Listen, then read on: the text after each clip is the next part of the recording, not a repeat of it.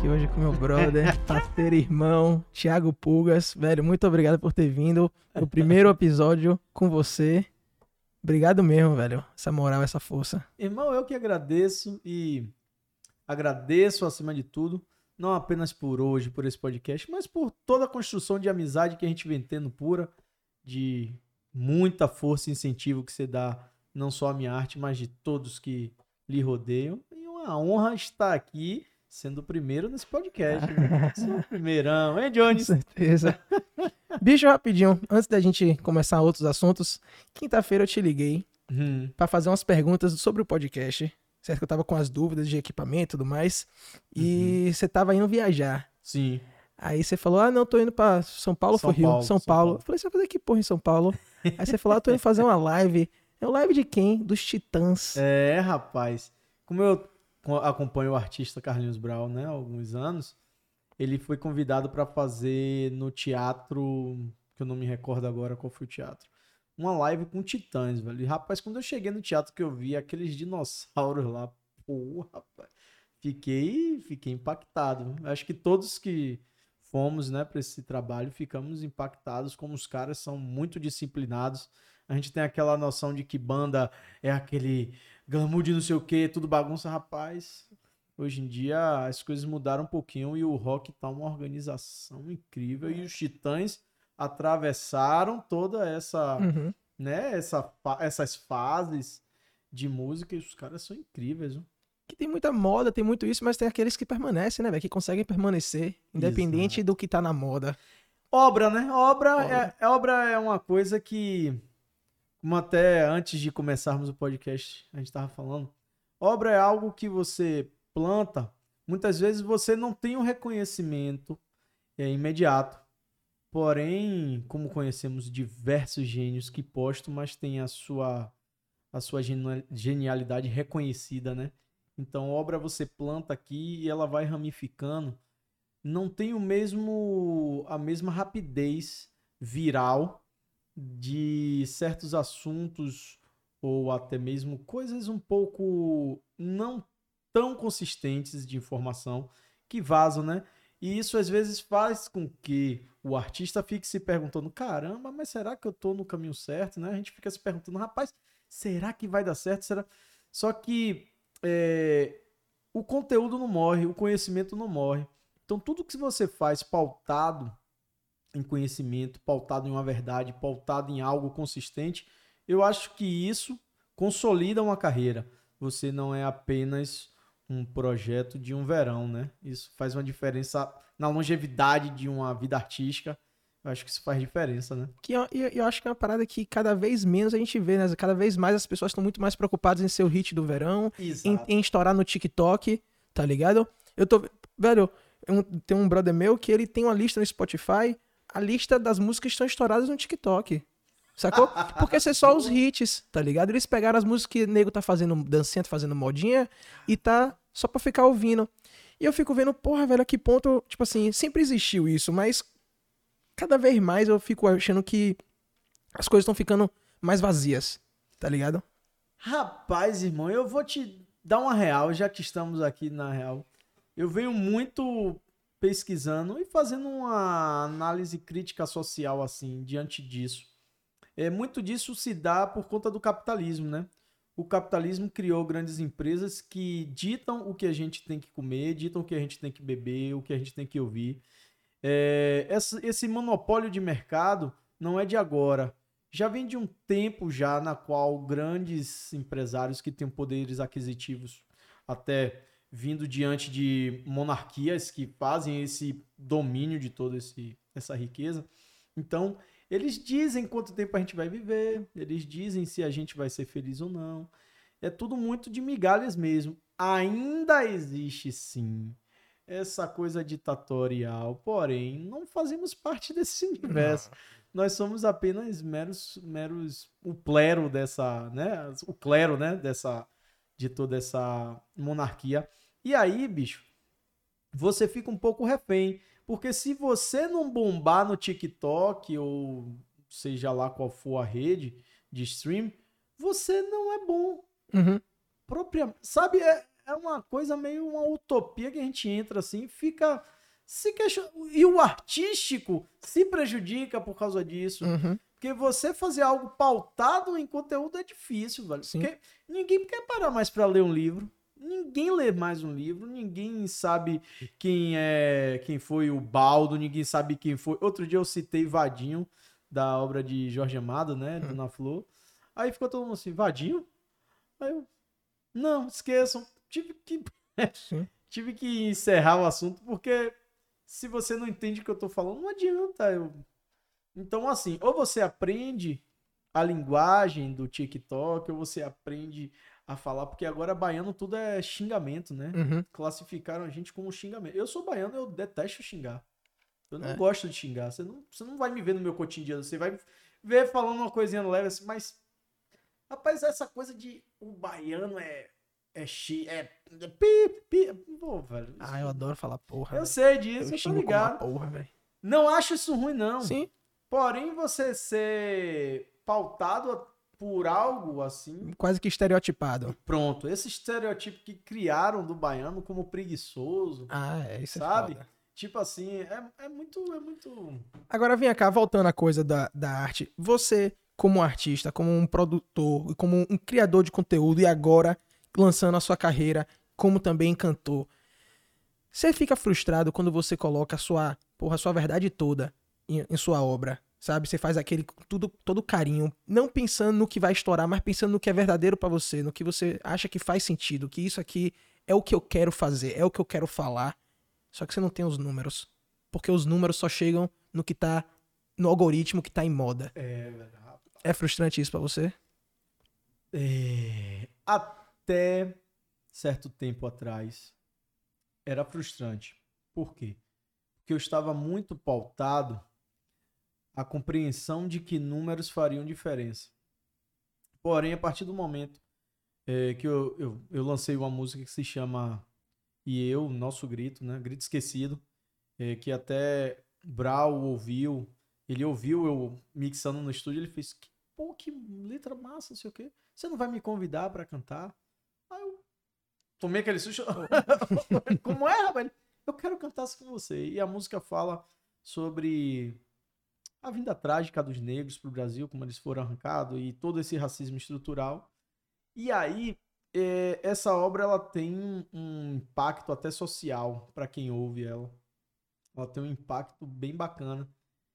A partir dessa música, eu comecei a entender que, independente se minha música chegar para três pessoas ou para um milhão, a energia dela é a mesma. E a partir do momento que eu aceitei que é, quem vir a me curtir tenha que gostar do meu trabalho por, pelo que ele é e não porque eu viralizei no TikTok, Uhum. eu não fiquei mais frustrado. Eu não achei que o que eu estava fazendo era em vão, não ia dar certo. Aí a partir disso, eu comecei um processo de autoestima de entender que sim, eu sou o artista que eu tenho dentro de mim. Eu não sou o artista que de repente vai ser o que você ou X queiram ver. Aí, dentro desse processo também de não me frustrar, eu começo a me aceitar e começo a ouvir a minha voz e não sentir mais vergonha e não achar que é, poxa, meu timbre não é bacana. Aí nasce o, o gostar do artista interior, na qual, Uhum. ao invés de eu falar assim, pô, eu não sou bom, não tenho números, eu penso, caramba, consegui 10 seguidores. Sim. Caramba, tem uns 100 ouvintes. Então, a- ao invés de eu achar que eu não ter mil, um milhão de seguidores, eu ficar frustrado, eu comecei a agradecer pelo que eu tenho e porque, tipo assim, ó, é, o número que eu tenho não baixa. Então, se eu tenho 100, eu vou continuar tendo 100. E a diferença é que muitos, é, muitos os que seguem não seguem porque você tá na moda ou porque viram o Isso. TikTok, seguem porque gostam da sua obra. Exato. Gostam do artista e da obra que ele tá trazendo. Aí eu enxergo que isso vai me dar consistência. Uhum. Eu enxergo que eu vou fazer um evento, nesse evento eu vou ter 100 pessoas. Sim. Eu não vou não vou estar ali, porque o que, eu- o que é que eu enxergo hoje muito das redes? Até polêmicas que já tem, de escândalos que pessoas que compraram, que a gente já viu que abafaram isso, né? A gente tá no Uhum. podcast, a gente pode falar sobre Sim. isso. Pessoas compram. Então, hoje a gente vive... compra é, visualização, compra tudo. visualização, tudo. A gente vive num mundo de mentira. Uma, eu fui fechar uma parceria com a certa marca e a marca me falou: Caramba, mas você não tem nem 10 mil seguidores, não dá nem pra arrastar pra cima. Não dá pra arrastar É. pra cima. É verdade. É verdade. Porém, eu fui o que mais deu retorno a ele de vendas. Porque provavelmente as pessoas que estavam assistindo ali são pessoas que realmente assistem seu conteúdo. Exato. Sacou? Essa é a diferença. Essa é a diferença. Aí- certeza. Eu tô muito pautado hoje nisso, mais na qualidade Uhum. do que na quantidade. Embora saibamos que para desbravar novos mares a gente precisa desses números, né? Sim, precisa. Mas não tô mais. E eu acho que a partir daí eu começo a me encaixar mais legal, porque me sinto à vontade para fazer o que eu quiser e. Sabe? Dizer que não liga pros números é, é hipocrisia, Liga- é, né? ligamos sim. Mas Claro não buscamos isso. Não fazemos nada buscando os números. Não Se número vier, é ótimo. se meu celular não tô na rede agora. Sim. Eu cheguei com você, não postei nada, tipo assim. Sim. Eu tenho amigos que chegou aqui, olha pro cantor. Nada contra. Nada contra, cada um no seu, ti- seu estilo. Isso. O meu padrão, velho, eu acho massa. No dia que for lançar o podcast, eu fazia assim, ó. Sim. Poxa, ó. Eu tirei essa foto no dia aqui, eu tava lá. Sim. Eu, eu ainda penso que a coisa programada, que a coisa bem. tem uma estratégia. Eu ainda acredito muito nisso. Uhum. Porque a música é isso, né? Você vai ali. Eu agora tô num processo muito assim de produção. Eu começo uma música há um mês atrás, depois de um mês eu pego. Uhum. E aí minha cabeça já tá Já tá em outra. em outra onda. Aí a obra que podia dar 5 já começa a dar 8. Uhum. Aí eu tô muito nesse, Sim, sim, com certeza. nesse processo de criação sem pressa. Sabe? Aquela coisa que você vai fazendo, eu acho que é bem por aí. Quando foi que você decidiu? Porque, pô, você tá. To... Ó, eu te conheço há 10 anos. Literalmente. Só 10 eu tenho com Brau. Só 10 você tem com Brau. Imagine. Então, qu- você, há muito tempo, você já tá na- na- no meio da música, você já toca há muitos anos. Quando foi que você decidiu que não quero ser apenas produtor, eu quero ser também produto, eu quero também fazer meu próprio produto, eu quero também ser cantor, eu quero também expressar com a minha voz a minha arte? Porque o que você faz, pra quem não sabe, produtor, é quem traz vida à arte do outro. Uhum. Sacou? O cara quer cantar, o cara quer gravar a música dele, ele precisa de um produtor pra fazer o melhor possível pra arte dele. Então É, você né? auxilia os outros artistas. Quanto, lógico que não- você não deixa de ser um artista, lógico que você é um Claro, artista. claro. Mas quando foi que você falou assim, eu não quero ser apenas isso, eu quero também fazer o meu próprio? Rapaz, essa pergunta. Essa pergunta envolve inclusive você.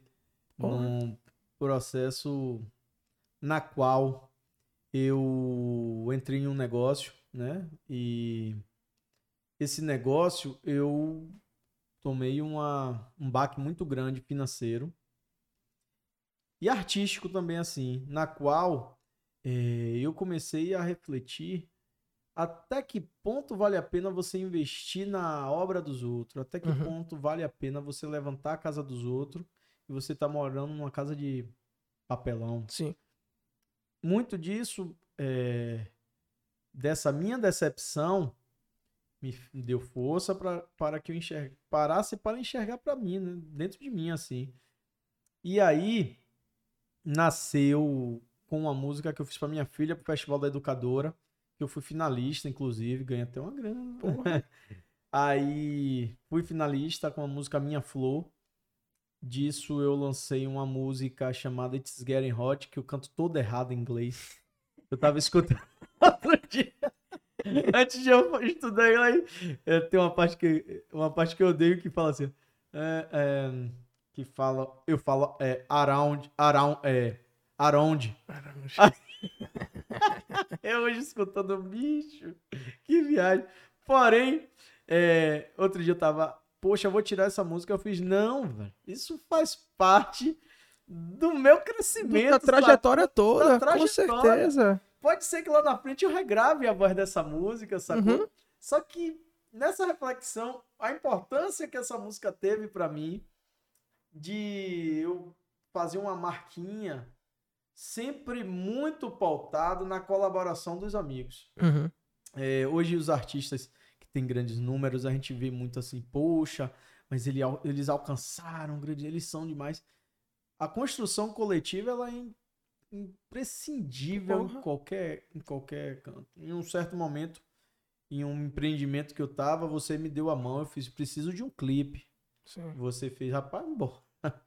bora pra essa maluquice, bora. sacou? E o clipe é um, o clipe incrível. Você pode falar é o nome, né? Pode, lógico que pode. Pô, o clipe da Timbalada com a música desse nego que ela gosta. Rapaz, esse cara maluco me pegou. Igual a MacGyver pegou um chiclete e, uma, e um grampo e fez uma bomba, sacou? Pô, ficou massa aquele clipe. Sem estrutura, sem, estrutura, sem nada. Sem nada. Porra, e fez um clipe incrível. Então, essa essa coisa também do impulsionar dos amigos, de falar, caramba, pô, você tem tanto talento, você, você tem músicas escritas e não mostra para ninguém. Sim. Aí vem me aflorar dessas coisas da música. Primeiro num processo na qual eu vivo, é, achei eu que poderia iniciar pensando, galgando um mercado internacional. Só que aí as minhas origens passam a falar bem alto. Eu sou apaixonado pelo Lodum, pelo samba reggae, uhum. pela timbalada, assim como pelo pagodão, né? Sim. Pelas essas coisas que a gente gosta da Bahia. E nesse momento hoje que eu tô aqui falando com você, eu mudei meu projeto 360 para música baiana eletrônica. Massa. Então eu faço releituras dos ritmos de samba reggae, eu faço releituras dos ritmos de samba angola, de é, que mais, meu Deus, das nossas batucadas de rua, faço processamento eletrônico e tenho dois percussionistas tocando comigo, né? Que é Tata e Alex. Então, assim. Tata Estrela. Tata Estrela, Tata Estrela. Que pode ser ele amanhã não, porque Sim. amanhã ele vai pra timbalada e. e aí, velho, é, eu venho me afirmando com algumas. Até incentivo do meu mestre, Carlinhos Brau, né? Ele me incentiva muito. Ele me, rapaz, ele me incentiva muito, não é pouco, não. Ele, ele é aquele cara que eu às vezes vejo ele cheio de coisa assim, mas eu tô fazendo alguma coisa, ele para e. Peraí, o que é isso aí? É uma. Não, ó, tio, olha isso aqui, ó. Aí, tipo, uns detalhes que ele vai conduzindo, aí. Como se pegasse a mão e viesse conduzindo, não, vá por aqui, pô. Eu acho essa linha de samba reggae muito boa. Aí sempre ele fala, rapaz, isso é muito bom, isso é uma certa atenção, um certo carinho, né? Pô, é um carinho total assim. E ele me fez aflorar mais o lado da composição. Hoje nós somos parceiros em algumas composições. Algumas já estão sendo gravadas aí por artistas incríveis. Uma a gente botou agora uma música com Isa. Alguns outros artistas também estão gravando projetos de Netflix, tá? O homem, o homem é bem cogitado. É. E eu vejo que ele tá me dando as mãos assim. Porém, mercado para um negro que se destaca, sabemos que não é tão uhum. de portas abertas. Sim. Então, assim como eu, como eu enfrento as dificuldades de estar começando, acredito que ele enfrenta. Sim. E muito desse ensinamento dele, de saber cair e levantar, me deram força para montar o meu projeto e saber que nem todos seriam flores. Uhum. Porém, a persistência iria me levar ao vai me levar ao que eu quero. O que eu quero hoje não é ser a Anitta de estar em primeiro lugar. Eu uhum. quero hoje é viver da minha arte, fazer meus showzinhos e, pô, saber que eu tenho uma consistência numa obra que eu tô fazendo, sabe? É como você mesmo falou, pô, velho, eu não quero fazer um clipe de. Um clipezinho de videomaker, não quero, não, fazer não desfazendo. Sim, com certeza. Mas aquilo que você me falou marcou muito em mim, pô, velho, fazer por fazer, não tenho interesse. Tipo, é. Isso, isso é. Isso é massa, velho. Porque chega um momento da nossa carreira que dizer não é importante. Porra. Total, é importante. Total. Porque a gente passa a se omitir para agradar o outro, né? Uhum. E isso, pô, isso, aquilo ali foi um toque genial que você me falou. Eu fiz, pô, é verdade, velho. Às vezes não adianta a gente fazer por fazer e. É isso, é porque a gente tá na geração, a gente tá na, na, na, na, na era da, do conteúdo. Então precisa colocar conteúdo, precisa colocar conteúdo. Mas conteúdo por conteúdo, velho, sabe? Às e você vezes... também viveu um outro universo, né? Sim. Você viveu estudo acadêmico. Sim. Não é só lente, não é só. Não, você viveu um estudo acadêmico de cinema. Né? Sim. E às vezes, quando a gente se abaixa muito, a gente mostra o rabo. Mostra né? o rabo, então, com certeza. Por mais que a gente queira ajudar, a gente não pode passar de um limite que seja da, do, do nível do que a gente pode uhum. fazer. Eu acho que isso foi muito importante que a gente conversou naquela, Sim naquela vez, quando a gente conversou. Fiquei muito refletindo nisso. Eu fiquei. São, conver... São coisas que acontecem no nosso dia a dia Sim. que muitas vezes a gente não presta atenção. Né? A gente acha banal, mas tem coisas que trazem é, proporções muito boas nas nossas vidas, nas nossas escolhas. Naquele dia lá que a gente tava conversando, que você me chamou lá pro, pro estúdio de Brau, daqui a pouco tá você lá assinando os papéis, eu vendo o negócio da Globo, o cara trabalha com a Globo, bicho. O cara faz coisa pra Globo. Bicho, você já fez coisa pra caralho, velho. Você já fez coisa. Você tra... Vem cá. Você trabalhou na trilha sonora do filme Rio, não trabalhou? Então, o que acontece? Eu trabalho com o Brau. Então, muito do que ele faz, eu tô ali com ele, porque eu, eu cuido da produção dele. Então, geralmente, tudo que ele tá indo fazer e assinar, eu tô junto com ele. Como foi trabalhar na, na trilha sonora do Rio? Eu trabalhei com o Brau nas pré-produções. Sim. Nós trabalhamos, Brau estava compondo a música, a gente fez o desenho da música, da letra, e aí foi aprovada. A partir do momento em que eles foram para Los Angeles, eu já não estava mais. Ah, eu certo. não fui. Ele foi com John Powell, com Michael Multi, com a galera, Sérgio Mendes, uma galera já eu trabalhei até aqui. Sim. Inclusive de músicas lindas que eu fiquei me perguntando, meu Deus, como não entrou, velho? É, é mesmo? É, velho. Rapaz, aquele cara, ele é genial. Ah, bravo é foda, velho. E ele fez umas composições indígenas, velho. Rapaz. Teve rapaz. alguma coisa que você ajudou ele que, que, que, saiu no filme, que tá no, no, no... Todas. Todas. Todas. Como é saber que você... Porque é o seguinte, velho. Eu faço vídeo, eu faço filme, mas eu não tenho. Eu tô longe de estar na proporção cinema, proporção eu Oscar. Eu também, eu também. Mas você fez, você fez algo que foi pro Oscar. Brau foi pro Oscar. Contribuir com. É isso, mas, porra, velho, como é, como é sentir que ter contribuído é algo que se perpetuou tanto e que tá, é. porra. Negão, foi o mundo todo, velho. O mundo todo viu o Rio. E ele hoje é membro do Oscar, né? Da academia. Da academia. É. Rapaz, é. Eu não sei, Henrique. Às vezes eu, eu, no dia que eu fui assistir o filme, eu fiquei procurando meu nome eu e minha filha e minha esposa, a gente ficou no cinema assim, esperando. Esperando os créditos. Passou meu nome. Passou? Apareceu? Foda-se, meu irmão. Apareceu. É tipo assim, velho. A gente tem algumas obras com alguns artistas internacionais, assim. E aí eu vou lhe dizer. Quando eu. Hoje eu enxergo assim, quando eu não. O que eu quero hoje não é mais estar atrás desses bastidores. Eu uhum. quero eu quero valorizar o que eu faço. Eu, eu há três anos, três anos, pouco, eu tenho um amigo, o saxofone Scooby, né? Que ele sempre me incentivou muito. Ele, velho, você tem que entrar pra academia, você tem que estudar música, você tem que entrar. Você... E eu sempre autodidata, né? Na minha vida toda autodidata. Que nada de academia, seu Aí há três anos atrás eu fiz, rapaz, vou fazer o vestibular. Aí foi, fiz. Aí tirei uma boa pontuação escolhi a católica, né? Fui pra católica, porque a católica tinha uns horários mais flexíveis. flexíveis. Eu consegui estudar só pela manhã e eu não conseguiria fazer. Eu não sei também se tive receio de ir pra federal, não sei. Algo aí na minha mente me fez levar Sim. pra católica. E tô para me formar, né? Estou me formando licenciatura. licenciatura. Isso. E aí, bicho, é, esse processo acadêmico me fez enxergar que a minha o quanto eu, eu sou importante para mim, né? Para mim. E, e que minha, minha, meu trabalho, velho, ele é importante, ele precisa ser reconhecido, uhum. sim. Ele precisa ser pontuado, eu preciso ser eu. Então, tudo isso contribui para minha afirmação, que foi aquela sua sim. pergunta. Tudo isso contribui para minha para minha autoafirmação. Inclusive o conhecimento acadêmico, porque a, a, a academia ali faz saber dialogar sobre. Não que uhum. o músico não tenha conhecimento, claro que todos nós temos conhecimento, mas você saber falar sobre é importante. Você uhum. saber escrever sobre é importante. Até para você fazer um podcast é importante você saber como se colocar e como se comunicar, Sim. né? Então, diante de toda a anarquia intelectual que a gente vive hoje, todos têm é, licença para fazer tudo o que quer. Eu ainda entendo e a, e a academia me afirma isso, que a literatura sim vai me levar para um lugar diferente, sabe? É porque a fundação, né, velho, é a base isso, de tudo, né? Exato. Pra estar tá esse negócio todo onde cada um faz o que quer, isso só aconteceu porque lá embaixo tem a, a, fundação. Tem a fundação. E os que são, os que só fazem o que quer sem fundamento, Não perce... Ó, cai uma hora. E, e, e tem- aí você percebe isso no final da vida, né? Quem plantou e quem não plantou. Uhum.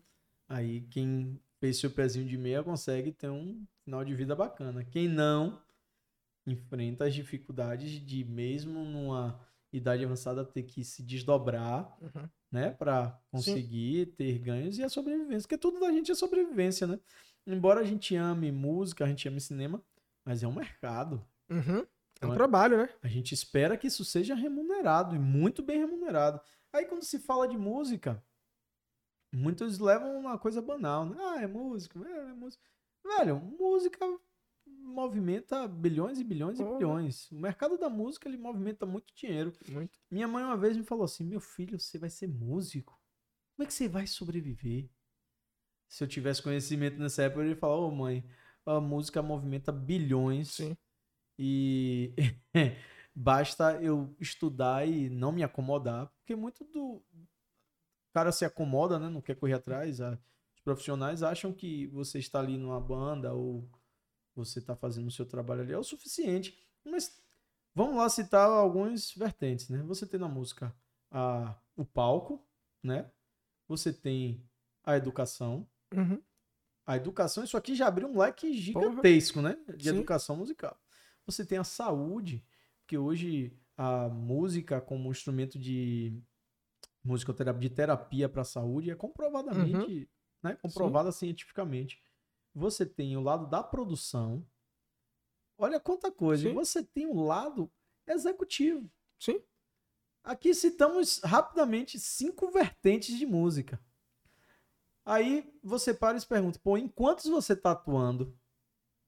Porque se, se você é um empresário no Brasil, você não vai se confiar apenas em uma fonte de renda. Sim. Sabemos que o que a gente enfrenta é muito além do que eu ou você sabemos. A Uhum. gente não sabe qual é A o gente caos tem que a gente noção, a né? gente não tem noção. Nem vou entrar nesse mérito político porque Sim. eu não tenho conhecimento. Uhum. Por mais que a gente saiba, ache que tenha conhecimento, é fake o que a, A gente gente tá sa- sabendo. A gente sabe que a gente sofre. A A gente gente sabe que a gente Pronto, sofre. eu posso sacou? falar por mim, né? Eu sei o que eu me lasco, tá ligado? Eu pagando imposto, a gente sabe disso. E você que Sacou? viveu uma outra realidade, você Porra. sabe o que é, né? Porra, negão. Outra onda, velho. Então, velho, olha quanta área de atuação a gente tem aqui. Acredito eu que eu estou presente hoje ativamente em três. Tentando ir pro quarto, que é esse lado empresarial que tem que existir, né? No quarto a gente atua de nascença, né? Porque você tem que Sim. saber negociar seu cachê, Uhum. você tem que saber negociar. Então, acredito que em Você quatro... acaba se empresariando Exatamente. inicialmente. Inicialmente- você é seu próprio empresário. Exato. Então, acho que todos nós já atuamos Sim, nesse... com nesse- certeza. Então, bicho, é, é- é como a gente se coloca para nossa profissão. Muitos, muitos amigos eu vejo, às vezes, estão comendo churrasco e tomando cerveja. Eu tava um pouquinho estudando, resguardado. Eu Sim. tava. Eu Escolhas, adoro, né? É isso. Cada eu adoro tecnologia musical, assim, então eu tava um pouco focado nisso. Eu tava estudando engenharia de áudio, eu tava estudando produção, eu tava. Sabe? Então, a gente procura fazer com que sejamos um pouco melhor na nossa profissão. É, o melhor nunca vamos ser, porque sabemos que o conhecimento é cíclico, tudo é cíclico, as coisas mudam e às vezes, até por um, des- por um descuido, você se é passado para trás, porque Uhum. a geração nova já chega. Se você galgou até- chegar até aqui, eles já chegam sabendo disso aqui de onde você parou, eles já estão seguindo na frente. Uhum.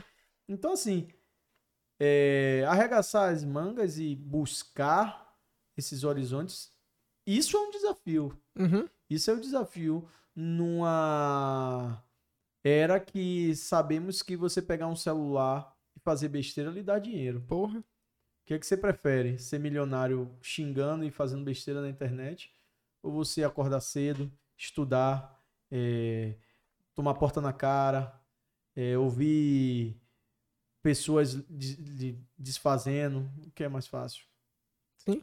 Hoje o comércio mais fácil é você investir no smartphone e fazer o que está acontecendo nesse fenômeno. Rebolar na internet, né?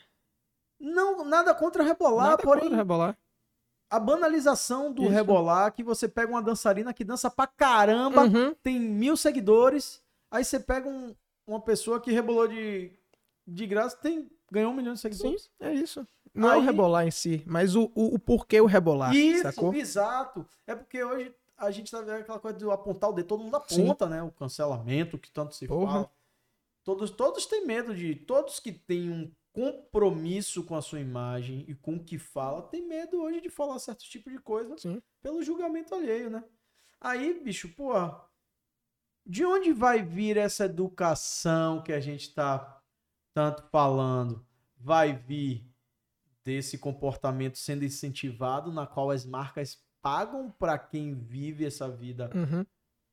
vazia. Assim, não, não digo que as pessoas são vazias. Sim. Mas a nível de conteúdo, porque às vezes. Escolhas vazias. Escolhas vazias, né? E são incentivadas. Uhum. São incentivadas.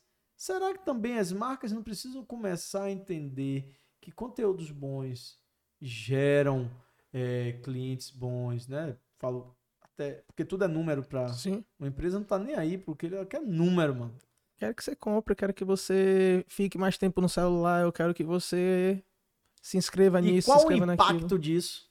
Ah, meu irmão. Sabe? Tipo, qual o impacto disso na vida das pessoas? Aí eu, aí com a próxima conversa eu vou trazer um filósofo pra gente pra, pra trocar gente... uma ideia. É, velho, eu ia adorar. Então fumar um baseado, fumar ficar, ficar muito doido, entender que e ficar viajando. Mas porque... você entende como Sim? tudo isso influencia Sim, total. tudo? Hein, Johnny? Total. Até você aí na sua mesa aí de som influencia, sua. Total.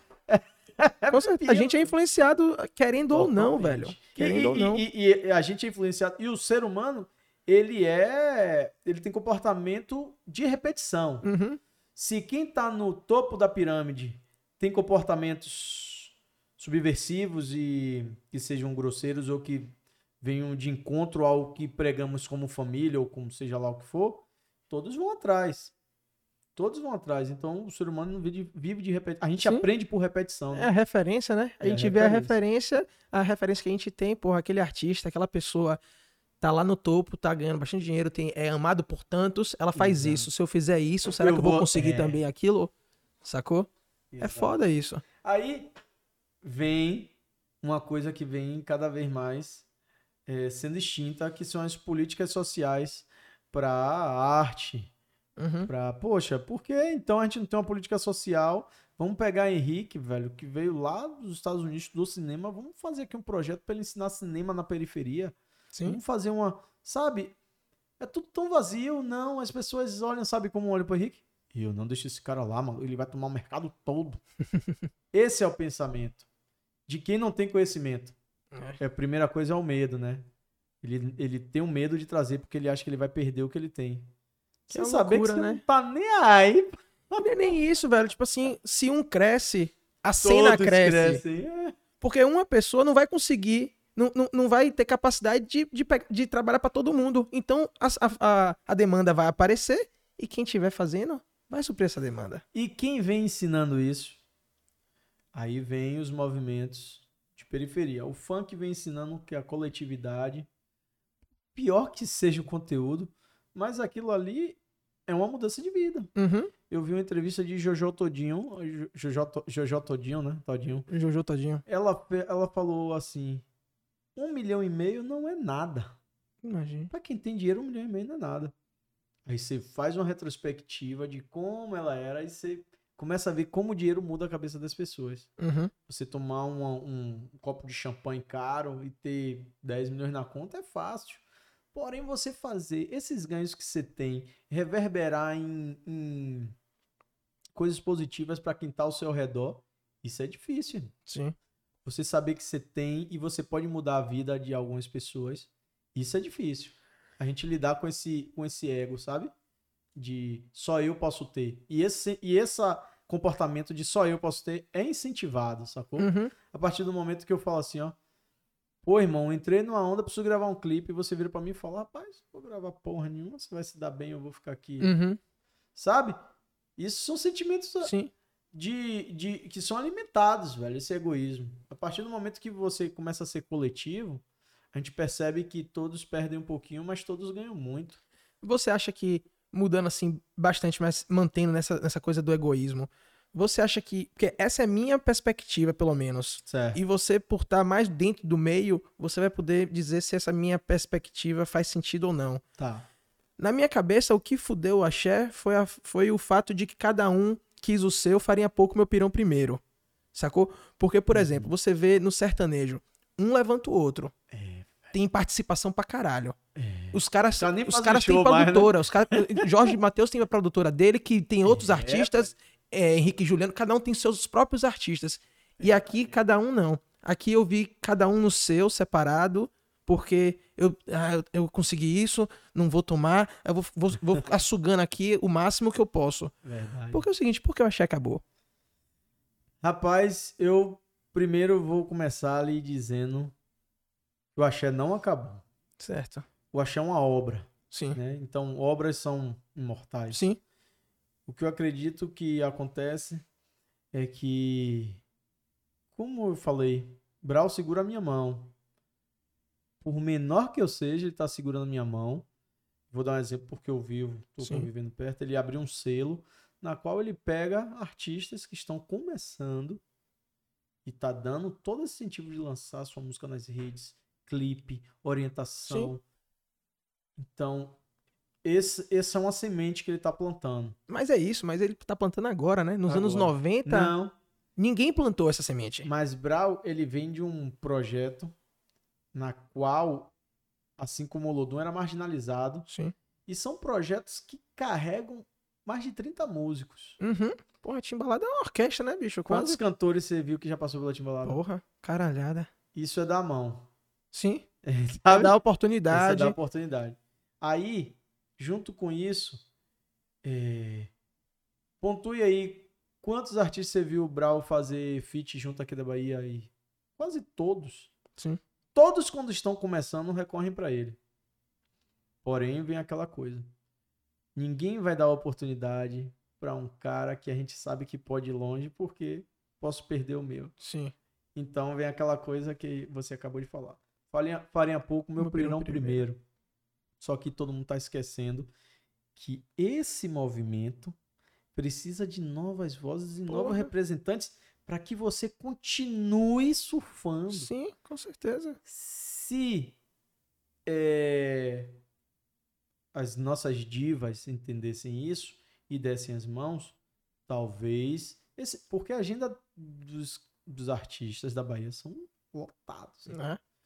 A agenda dos artistas de axé, né, propriamente, são lotados. Ainda são? Você acha que ainda são? Lotados. É mesmo? Lotados. Eu te digo lotados, lotados. Podem não ser igual a agenda de Anitta. Sim. Pode não ser igual a agenda de, não sei, sertanejos. Lotado que você diz é o quê? Quantos shows no mês? Irmão, a média todo final de semana você ter dois, três, é? não é uma média ruim, não. Não, não é não, com certeza. Não é uma média ruim, não. Porém, claro, são sazonais. Sim. Chega o verão, porra, o axé dispara. Aí a gente sabe que chega ali maio, dá uma caída, o forró vem com tudo. Sim. Aí vem final de ano, que é que a galera faz? Vem Márcio Vitor, a música do carnaval, fodeu. Você escutar a música do carnaval, mano. Pode me dizer aí, qual é a festa que você vai estar tá ali, ó? Por isso não me chame de bebê. Aí vem Márcio Vitor.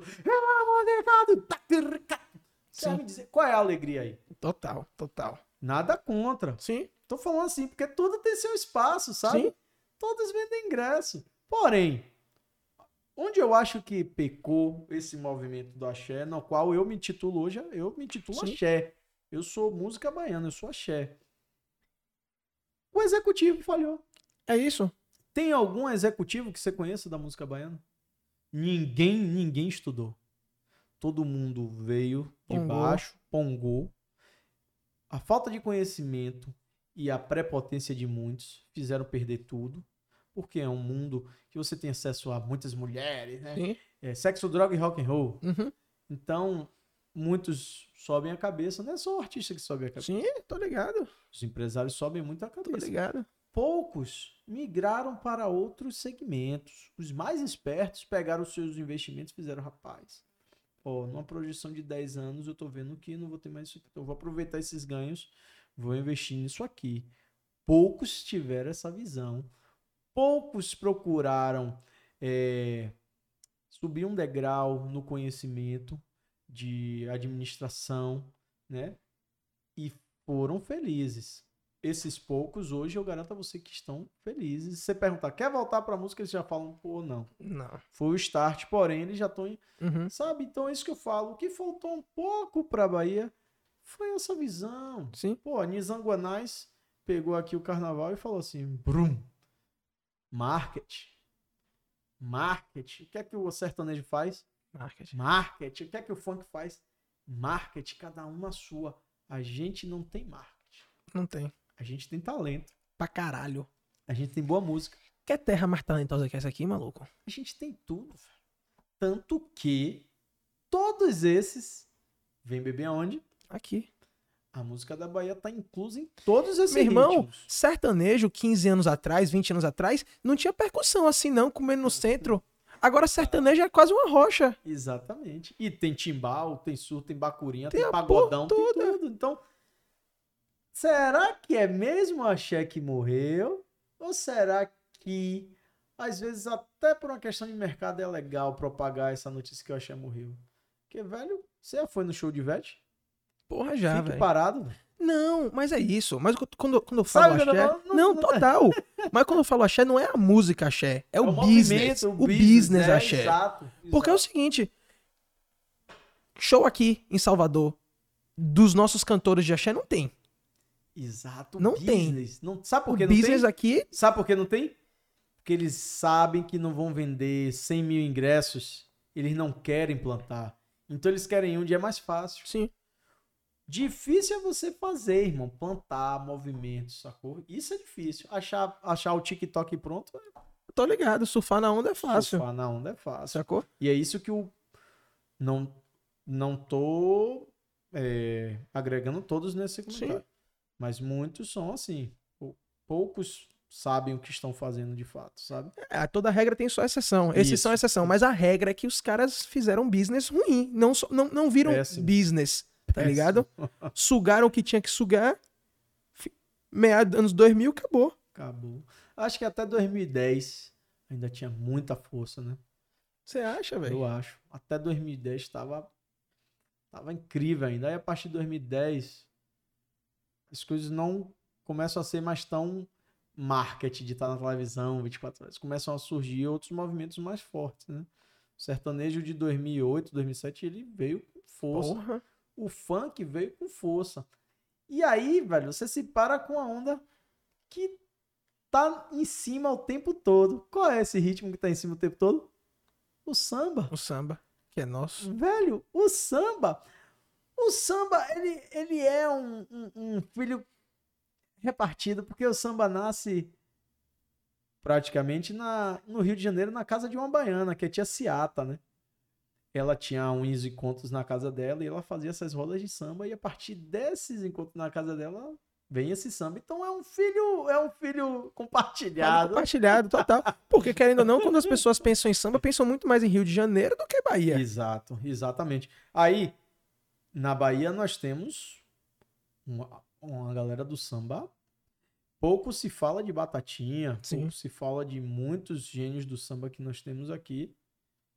Porém, não vou entrar nesse, nesse, nessa parte tão histórica, porque senão a gente vai se estender Ave muito. Maria. Mas a Bahia, ela é. Sim, ela, ela tem uma importância gigantesca para a música do velho. Brasil. Uma- Total. mundial também, eu acho, assim, né?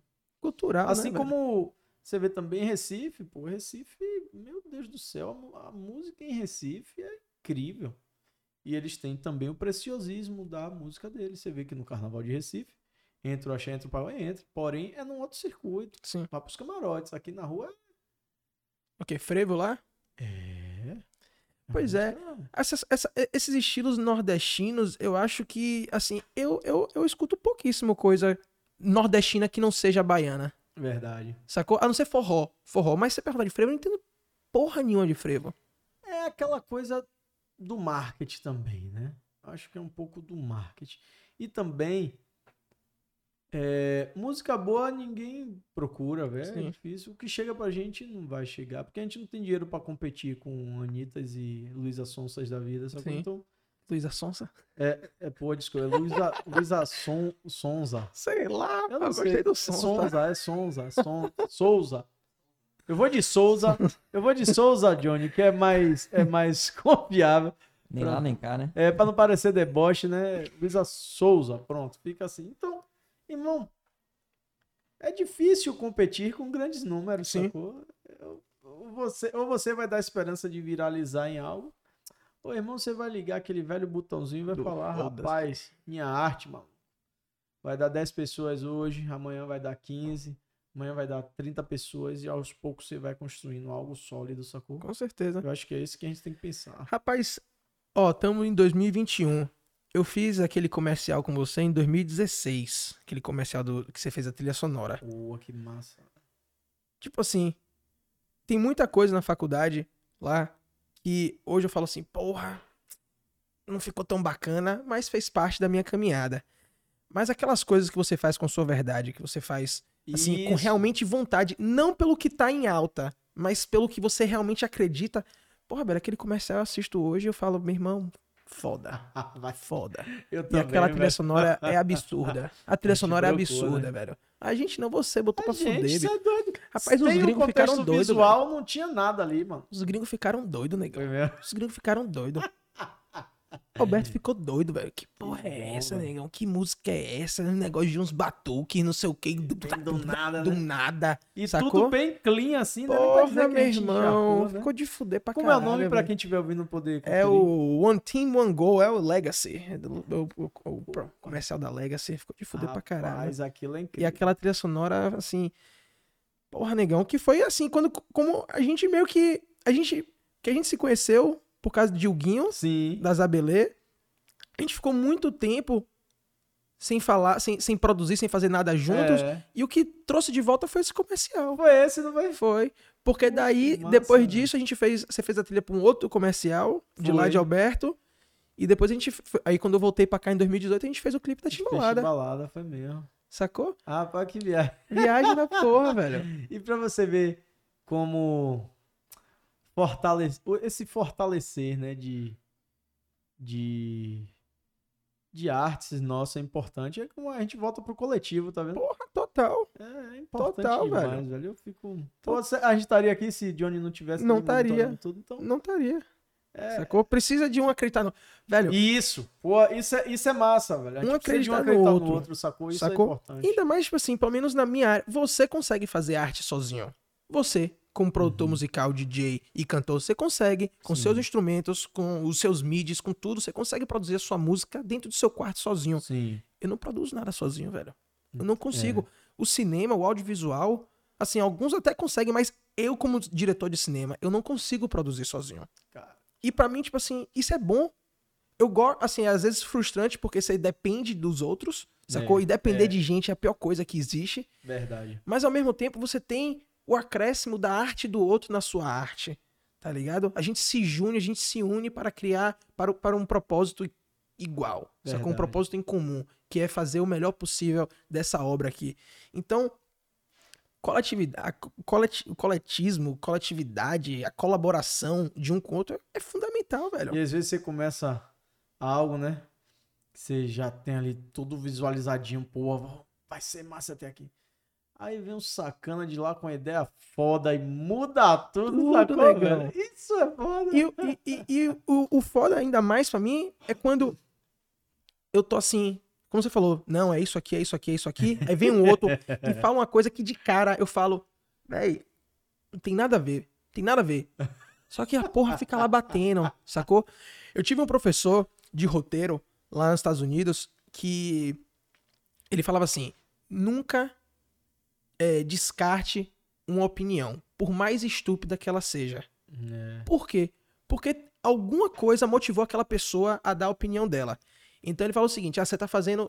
A sua história é num deserto. E o cara Sim. fala, porra, velho, você, acho que você devia fazer na neve. Porra, deserto e neve é completamente diferente. O cara não entendeu o que eu quis dizer, então.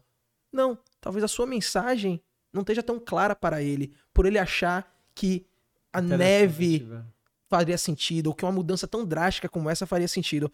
Então, às vezes, não é a opinião em si da pessoa, não é o que ela falou, mas é o porquê ela falou. Por que ele falou isso?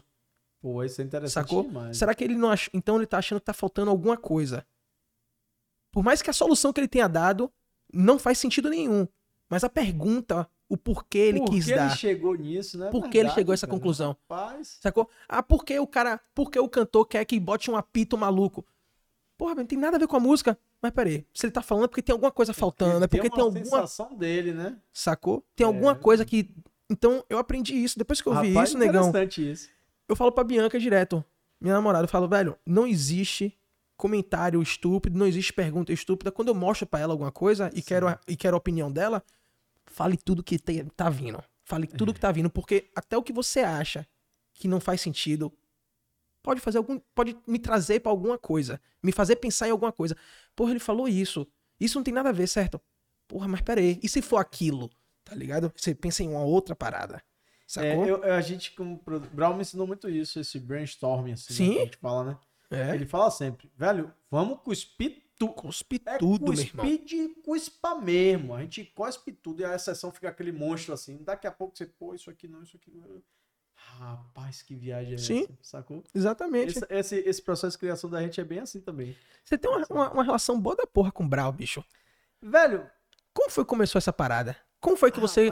Como, porque é o seguinte, eu conheci Carlos Brau, sentei Carlos Brau por causa de você. Mas se não fosse por você, eu nunca teria visto sentado numa, na frente de Carlos Brau em e minha ele virou vida. seu fã, né? Porra, fã o quê, rapaz? Que mano é fã, rapaz. Ele é pirado no seu trabalho. Mas, bicho, como foi que você chegou?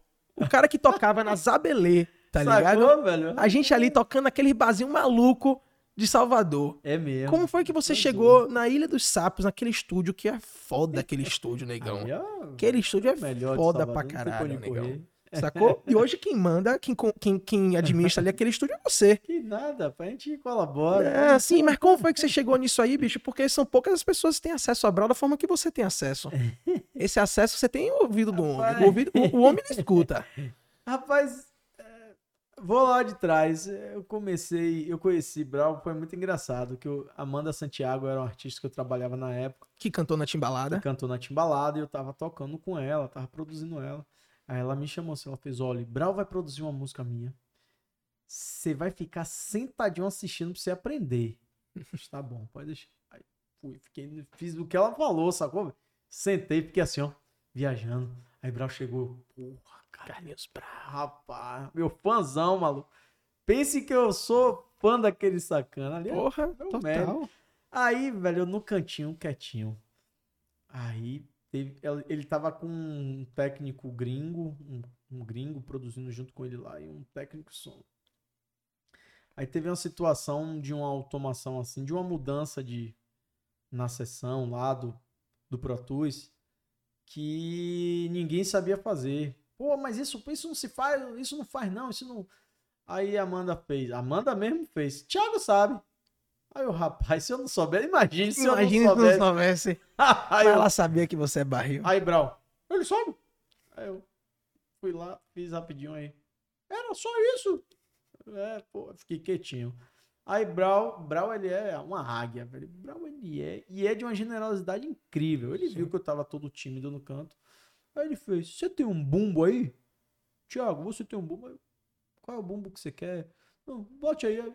Esse aí. Botei o bumbo lá na sessão dele. Você tem um, não sei o que. Você... Aí foi me pedindo. Aí eu vendo que ele tava nisso aí, o rapaz. Se... Tô nervoso aqui, fazendo nervoso. Aí fui fazendo aquele. Meio que um um sound design ali pra ele, né? Ele, Sim. pô, eu, quero, eu com o meu computadorzinho aqui, quero um som de bomba, quero um som de não sei o que, quero um som de gaivota. Beleza, segundo, primeiro dia, segundo dia ele já tava sente aqui na mesa pra você, edite aqui, Thiago, isso aqui. Aí eu olhava pra Amanda, Amanda, vá. Tô me dando espaço. Terceiro dia, eu já tava ali, já editando e fazendo as ondas com ele. Aí, massa, acabou a gravação, terminaram, mixaram, fecharam tudo. Aí, velho, eu que vi, eu tô em casa. Do nada, quem liga? Você ia falar o quê? Se, se te liga e falar assim, oi, Abraão, você ia fazer o quê?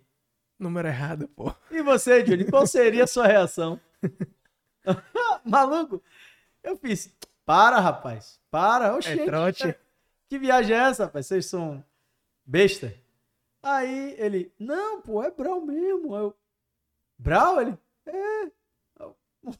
Oi, tudo bom? Desculpe. Jamais imaginaria que você é iria me ligar. Ele, rapaz, pô, rapaz, eu que eu tô com as produções e queria saber se você não toparia fazer algumas produções comigo. Pera aí, aí primeira coisa, congelei, velho. Como é ele? É, por fazer as produções comigo. Pô, que honra. Claro, vou. Pau, pau, pau. Velho, aí quando eu desliguei o telefone, meu Deus do céu, eu parei, fiquei assim, um tempão assim, eu pensando comigo. Eu parei, estava ali mesmo, fiquei assim. Velho, que viagem é essa, velho? Meu sonho era conhecer esse cara, o cara tá me chamando para produzir com ele.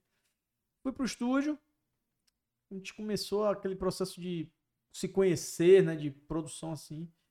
Pô, velho, e dentro desses 10 anos foi a minha maior faculdade, a minha maior escola. Porra, total. E com ele produzimos Sérgio Mendes, Shakira, Rick Martin, Gloria Stefan. Pera aí, rapaz, você tá, fal... você tá falando como se fosse assim uma coisa banal, tá ligado? Porra, bicho, Shakira, Rick Martin, meu irmão, é, são nomes imensos, tá ligado? Nomes é. internacionais. Graças ao meu mestre, ele me trouxe essa gama de. Me botou na, na cara do gol mesmo, assim, ó. E você fez gol de placa. E, pô, a gente bateu o primeiro lugar em quase todos que fizemos aí. Foda. Shakira é o maior número de visualizações do YouTube, a música com ele, né? É mesmo? Que é, é que é Lala Lala. Ah. Uma versão que a gente fez brasileira e a outra versão também. É.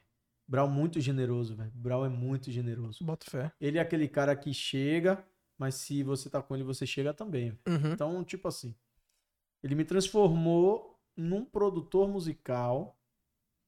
Não, eu já, não que eu já não fosse, Sim. né? Porém, ele me transformou num produtor musical que graças a ele eu chego hoje em qualquer produção e sei o que estou fazendo. Graças a isso também é aquela coisa de não se acomodar. Busquei Sim. estudar para poder estar do lado dele, porque estar do lado dele também. Porra, requer um, é, um calibre, né, velho? Você precisa. Requer, velho. E é, e é difícil. Trabalhar com ele parece ser difícil no início, porque ele é muito inventivo, ele é muito tempestuoso, assim. Tem muita ideia. E ele faz realmente essa coisa que eu tô falando com você do brainstorm. Ele, Sim. ele cospe. Por mais banal que às vezes seja, ele vai. E aí você fica assim, como é que eu vou ajeitar? Só que hoje a gente já produz tão rápido, irmão, que ah, depois que pega o ritmo, dez né, anos, né, velho? 10 anos junto, Tipo, bicho, eu já sei para onde vai, sabe? E ele já sabe para onde eu vou. Então, muitas vezes, assim, quando ele ficava naquela agonia de. Como é que vai ficar? Não, ele já sabe que vai ficar. Uhum. Tipo, a gente tem hoje uma afinidade muito grande. Hoje ele é meu compadre, né? Eu sou é, padrinho da filha dele. É mesmo? É, de Maria Madá. Meu compadre. Sabia, não minha filhada e a gente divide essa vida musical hoje assim com muita muita amizade, com muito carinho. Passamos momentos difíceis com todas as relações, toda relação, como todo trabalho, como tudo, né, na vida. Mas o carinho sempre existiu, ele é muito generoso e Porra. sim, velho, sou muito apegado a ele, a gente é muito apegado. Ele quando ele fica às vezes ele tá na correria do The Voice, ele não aguenta, ele me liga pra conversar, sacou? E aí, tio, tá pesquisando o quê? Pesquisei, aí ele me fala, pesquisei a música de não sei de onde, deu uma escutada. Aí eu já falo de cá, rapaz, eu pesquisei não sei o que. Ele me mande aí. A gente é muito inteirado nessa coisa de tipo, o que é que tá rolando no mundo, sacou? Porém, mesmo sabendo o que rola no mundo, a gente não faz a mesma coisa que todo mundo.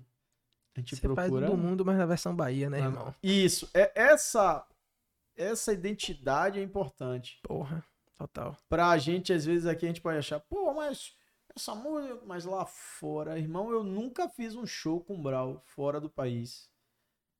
Pra menos de um milhão de pessoas. Lhe, lhe juro, nunca fiz. Claro, ressalva teatro, né? Que...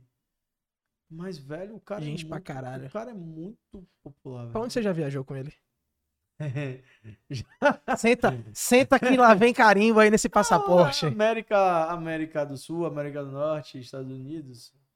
Uma boa parte da Europa, assim, a gente já deu uma rodada boa. Só não fui pra Ásia, ainda não fui pra. Qual foi o lugar, assim, que mais lhe impactou culturalmente? Marrocos. Marrocos. Rapaz, eu quero voltar lá com minha família. É mesmo? Velho. Vocês foram fazer show lá? Fomos fazer um festival. A gente fez um festival que os reis foram lá cumprimentar Brau. Ô, peste, pera aí, rapaz. É.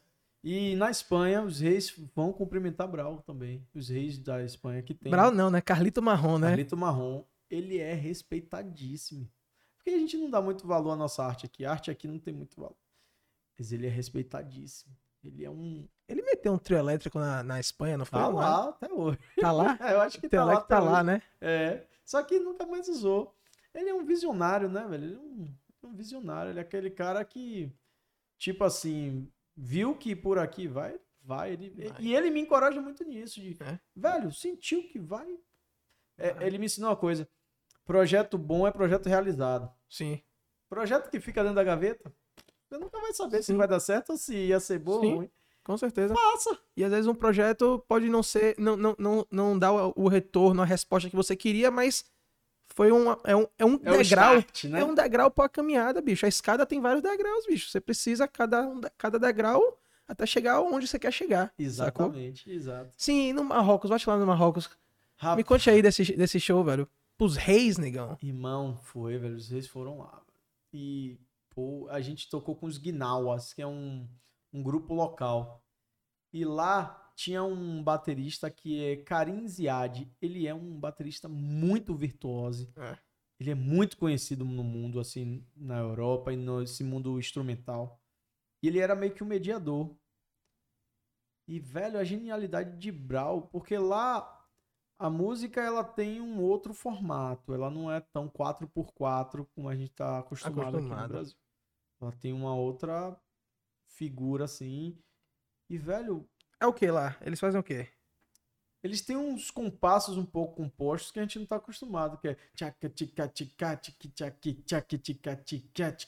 então tem umas, umas coisas que a gente não está acostumado. Só que Brau já sabia de qual é salteado, que ele estudou, sacou? Então, às vezes eu fico olhando assim, vai de onde esse cara tira essa onda? Ele já tava ligado. E nessa andança da gente em Marrocos, velho, eu pude presenciar uma cultura totalmente avessa do que estamos acostumados ocidental aqui. Ela é, ela é, tá na África ali, né? Na parte superior ali da África. Porém, ela é um pouco até é, meio que asiática a cultura deles assim, né? É. E, velho, aquela coisa que a gente vê do. do. das tendas, uhum. do. Sabe? Daquela cultura ali, a comida, maluco, o pão, o pão que tava chegando no restaurante, o cara tava levando debaixo do sovaco, velho. Debaixo do sovaco, É o tempero, mesmo. né, velho? O tempero é o Rapaz, salzinho. quando eu comi o pão, velho, pão delicioso, velho. Aí você pegava um negócio de um tarrim lá, que era uma carne, um tarrim, botava tudo muito, sempre com pão, assim. Uma, uma culinária deliciosa, totalmente diferente. Aí a cultura é, social deles também, quando dava 6 horas, ou era 12 horas, não sei, 12, 6, 6, 12, todos os muçulmanos eles botam a cabeça no chão para fazer suas orações Virada Meca, né? Sei lá, onde é virada Algum... pra... É, eu não, não, é. não conheço, não tenho esse conhecimento. Mas eles. Velho, aquela visão que a gente tem de que é guerra. Porque a gente chega ali perto, tem Israel, tem. Sim. Né? Israel, Palestina. Palestina. Só que a fé dessa galera é muito grande. E pela fé, às vezes, promovem guerras Sim. pelas suas crenças. E, velho, eu fiquei apaixonado por, por Marrocos. Marrocos. Trouxe um monte de breguesso. Tem um calça da, daqueles esquema marroquino. Tem, eu sou quase marroquino. É mesmo, bicho? É, velho. É, é incrível, é incrível. E a música deles? A música deles é sensacional. É? É. Não eles conheço têm, nada eles marroquino, têm, não. Eles têm um lance de uma guitarra, uma guitarrinha assim, que é meio que um baixo que eles fazem um, um, um, um fica rodando assim, um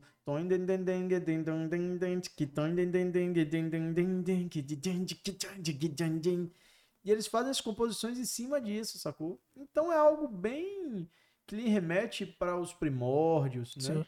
Você começa, poxa, será que era assim a música lá atrás? Sim. Você faz uma transgressão assim atemporal de realidades, um choque cultural que eles conservam até hoje. Aí eu fui almoçar, rapaz, na casa dos Guinawa. Os Guinawa ficaram encantados com a gente. O Guinawa é o nome é um da grupo, banda? É um... é um grupo. Mas é o nome do grupo ou é o tipo Isso. de grupo? Eu acho que é o grupo É o nome deles, do grupo. É, o nome deles é Guinawas. É.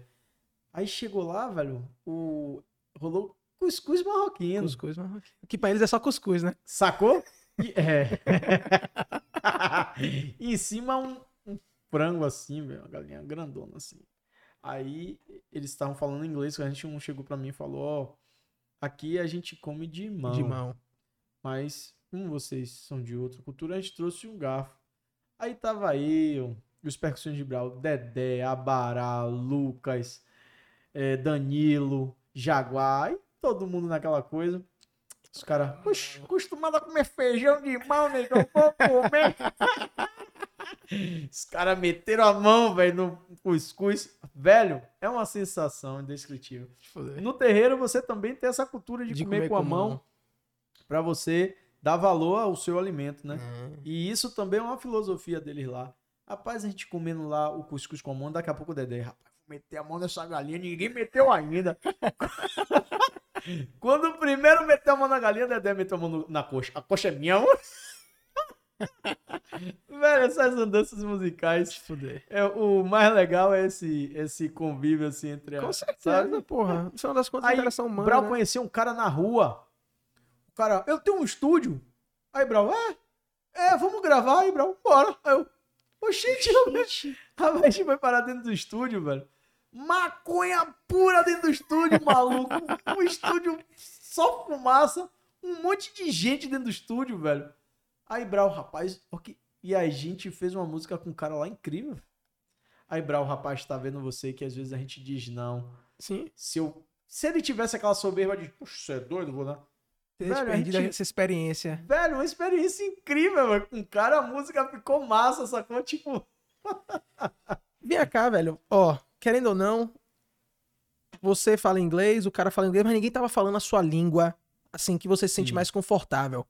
Mas na hora da música, porra, é linguagem universal, já né, foi, bicho? Já foi. Já foi, né, velho? Já foi. Contou aqui, ó. One, two, three, four, um, dois, três. Não precisa nem. O que for a língua, todo mundo sabe que é um, dois, três, quatro.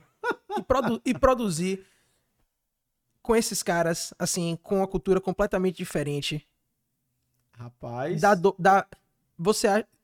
Assim, o resultado, pô, você gostou, lógico, mas é muito mais dor de cabeça ou é assim, é muito mais querendo entender, porra, que negócio diferente, como é, é... Porque na minha cabeça, quando você falou que os compassos lá são, são diferentes do são, nosso tradicional 4x4, é, sacou? 3x4. 3x4. 6x esqueça, lá é outra onda. Ó, eu não vou nem classificar apenas eles, mas no geral, assim, eu não sou fluente em inglês.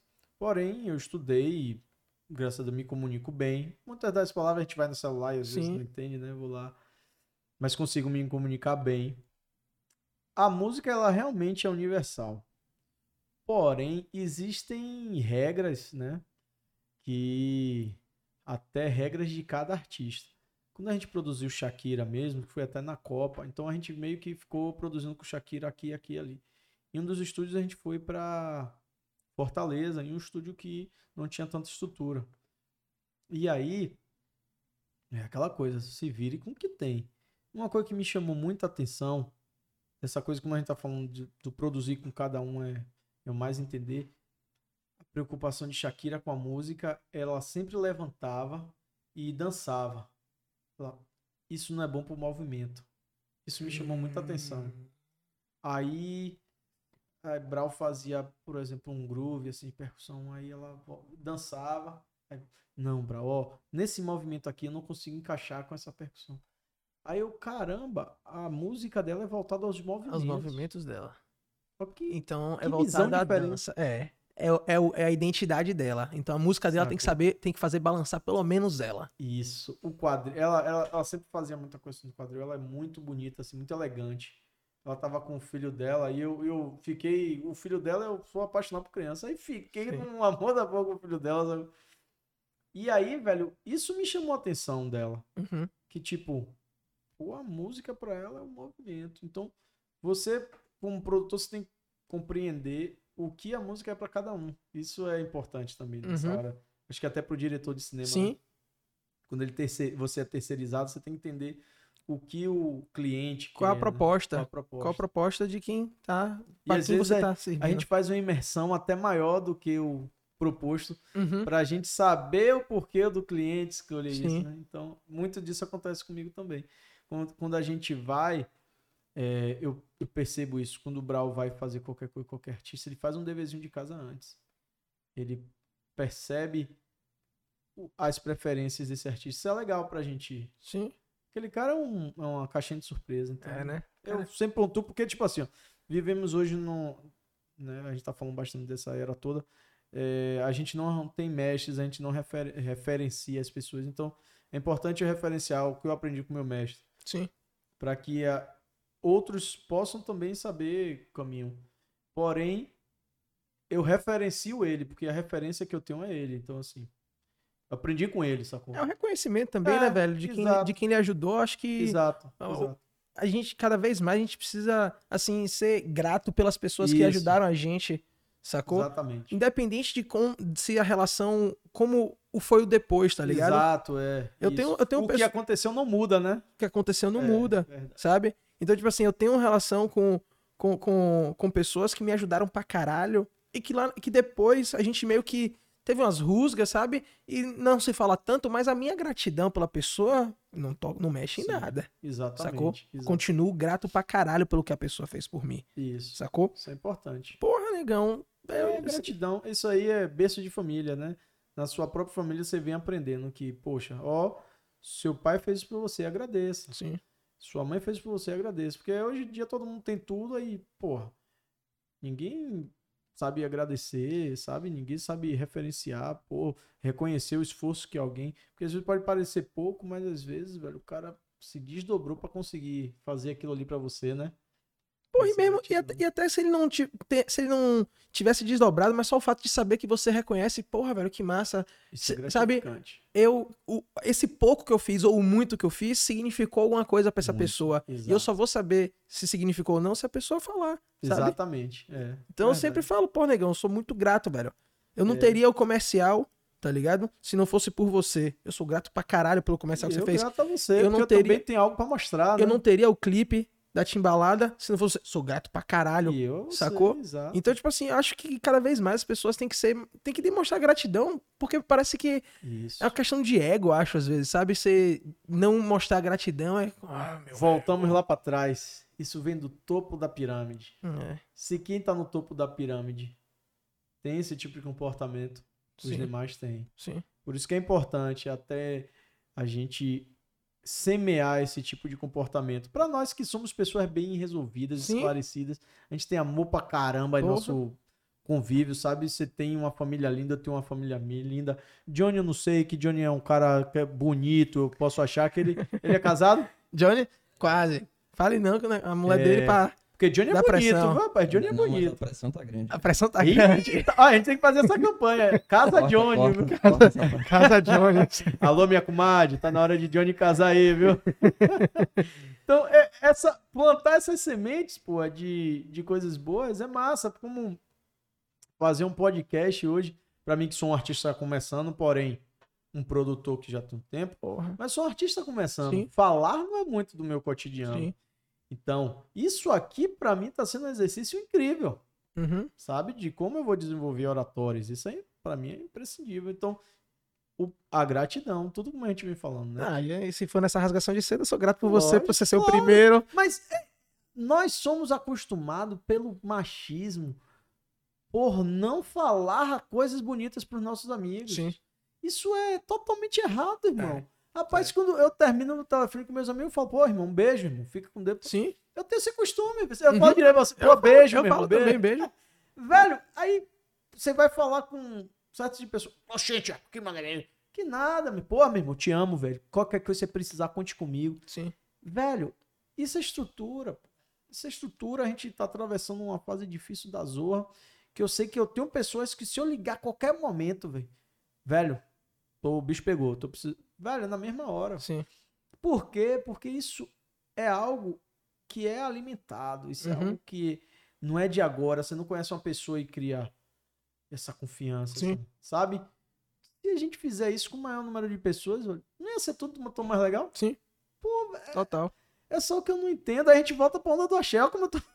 Volta pra onda do axé. Não seria tão massa eu alimentar a carreira de Henrique. Henrique chega lá em cima e fala, pô, agora olha aqui que me trouxe. Todo mundo tá em cima. E outra coisa, velho, vamos assim, vamos, é, vamos fazer o seguinte, ó, ninguém é Madre Teresa, ninguém é Irmã Dulce, vamos pensar como dinheiro, ó, eu tenho dinheiro, eu sou, eu sou artista estourado, Isso. eu vou empurrar a sua carreira, eu vou ganhar dinheiro sem Vou trabalhar, ganhar. Exato. Me Porque dá aqui. exatamente, Então é o seguinte, você tá fazendo show pra caralho, em vez de eu pensar, porra, ele tá tomando meu lugar, não. Ó, eu tô ganhando mesmo sem trabalhar. Vai olhar aquele chão de avião, pai.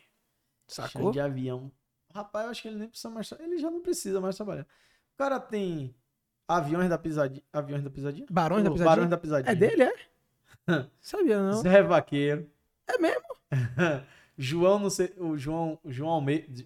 O João agora aí. Não sei não. Ele tá pegando, rapaz, botando na cara do gol, empurrando. Aquele outro do acordeon, Tarcísio do Tarcísio do acordeão. Tudo com ele. É mesmo? Você acha que ele não tem porcentagem? Lógico, rapaz. Mas olha como todo mundo ganha, velho. É massa mesmo, ele tem que ganhar mesmo. Lógico, Eu acho porra. válido. Mas o problema é quando, assim, você não empurra ninguém porque acha que o cara vai tomar seu espaço. E, e não tô também com isso aqui criticando os artistas da Bahia, não. Mas tô pontuando algo que, de certa forma, é uma crítica a tudo que se veio sendo feito até hoje. Então, pô, irmão, vamos dar as mãos todos. Com Se certeza. você não me der as mãos, eu vou chegar mesmo assim. E vai ser pior, porque Vai eu ser não vou pior. nem olhar pra sua cara. olha pra sua cara. E você não vai ganhar um centavo. Sacou? Não Sacou? podia ser melhor você ganhar seu, seu Entendeu? dinheiro. aqui Pra quem não tem nada metade ao dobro, se eu vou chegar e vou ganhar dinheiro, imagina se você pudesse ganhar alguma porrinha também comigo, só porque você me empurrou. Aí é questão da visão, né? Da visão. Assim, é, mas se Deus me der uma ousadiazinha de eu chegar Ave aí, Maria. eu já venho trazendo uma renca. Eu já Com chego. certeza. Antes de chegar, eu já vou trazendo uma renca. Com certeza, com certeza, tenho certeza esse, esse, esse pensamento tem que ser exposto sim, porque eu venho aprendendo que se você não fala, irmão, morre. Suas Sim. ideias, suas, suas ideias e ideais morrem com você. Sim. A gente precisa assim falar. Se hoje a gente tem essa forma de botar pra fora, fazer conteúdo, a gente tem que falar assim o que a gente acredita, o que a gente pensa. E o que eu penso são coisas boas. Eu acho que coisas boas geram coisas boas.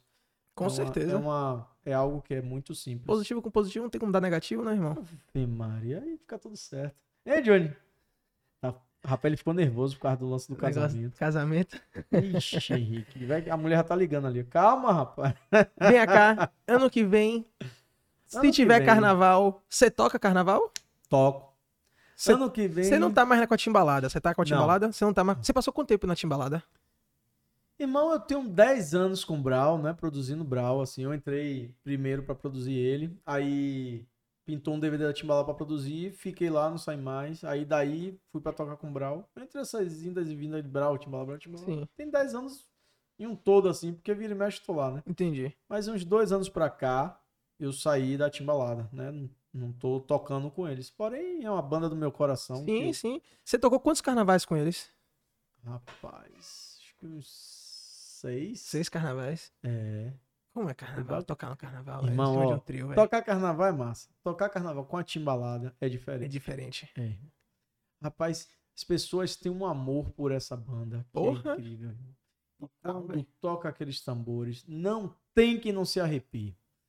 E aí vem aquela coisa da cultura da gente, daquele clima quente. Então você vai tocando e já vai preocupado ali. Meu Deus, vai ter briga. Velho, para pelo. Eu pelo menos ficava morrendo de medo. Só que a galera não é briga, é aquela Não, coisa do não. Mugegé, É né? o Mugegé. É o Mugegé ali, velho.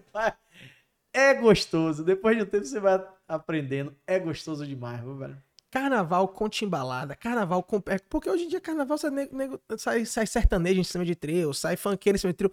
Mas carnaval com axé é diferente, né, bicho? É É, um- diferente. é uma emoção diferente. É um. É, é, é, é, o carnaval, hum, ele nasce nas marchas, né, nos clubes, como uma manifestação cultural.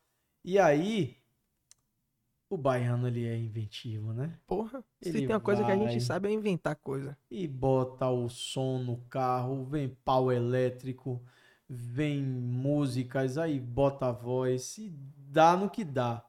Com a ajuda de grandes marqueteiros, o carnaval se tornou essa festa itinerante, né? Que rodou o Brasil todo, em todo lugar tem.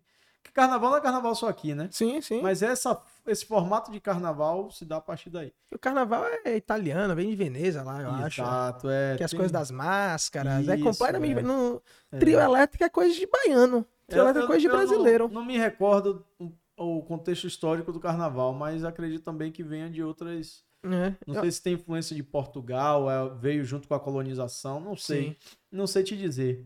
É algo até bacana pra, sim. pra ler, vou até dar uma lida nisso. E aí, bicho, Pô, velho, tocar com a timbalada é incrível. Eu vou lhe mentir, não. Todo ano. Sabe o que eu fazia com a timbalada? Antes de ir pro percurso, Gilson, que era o gestor na época, a gente ia fazer o percurso andando. Aí pontuava, ó, aí nessa, nessa lugar aqui é legal a gente botar a música X. Pô, nesse ponto aqui. Ah, tem esse estudo, velho. Eu nunca imaginava que o, o, o, o repertório é meio que baseado no percurso. Pode reparar que na ladeira ali, quando você chega no Cristo, sempre são músicas mais lentas, porque é mais difícil para a pessoa subir a ladeira. Sim. Você pega mais leve.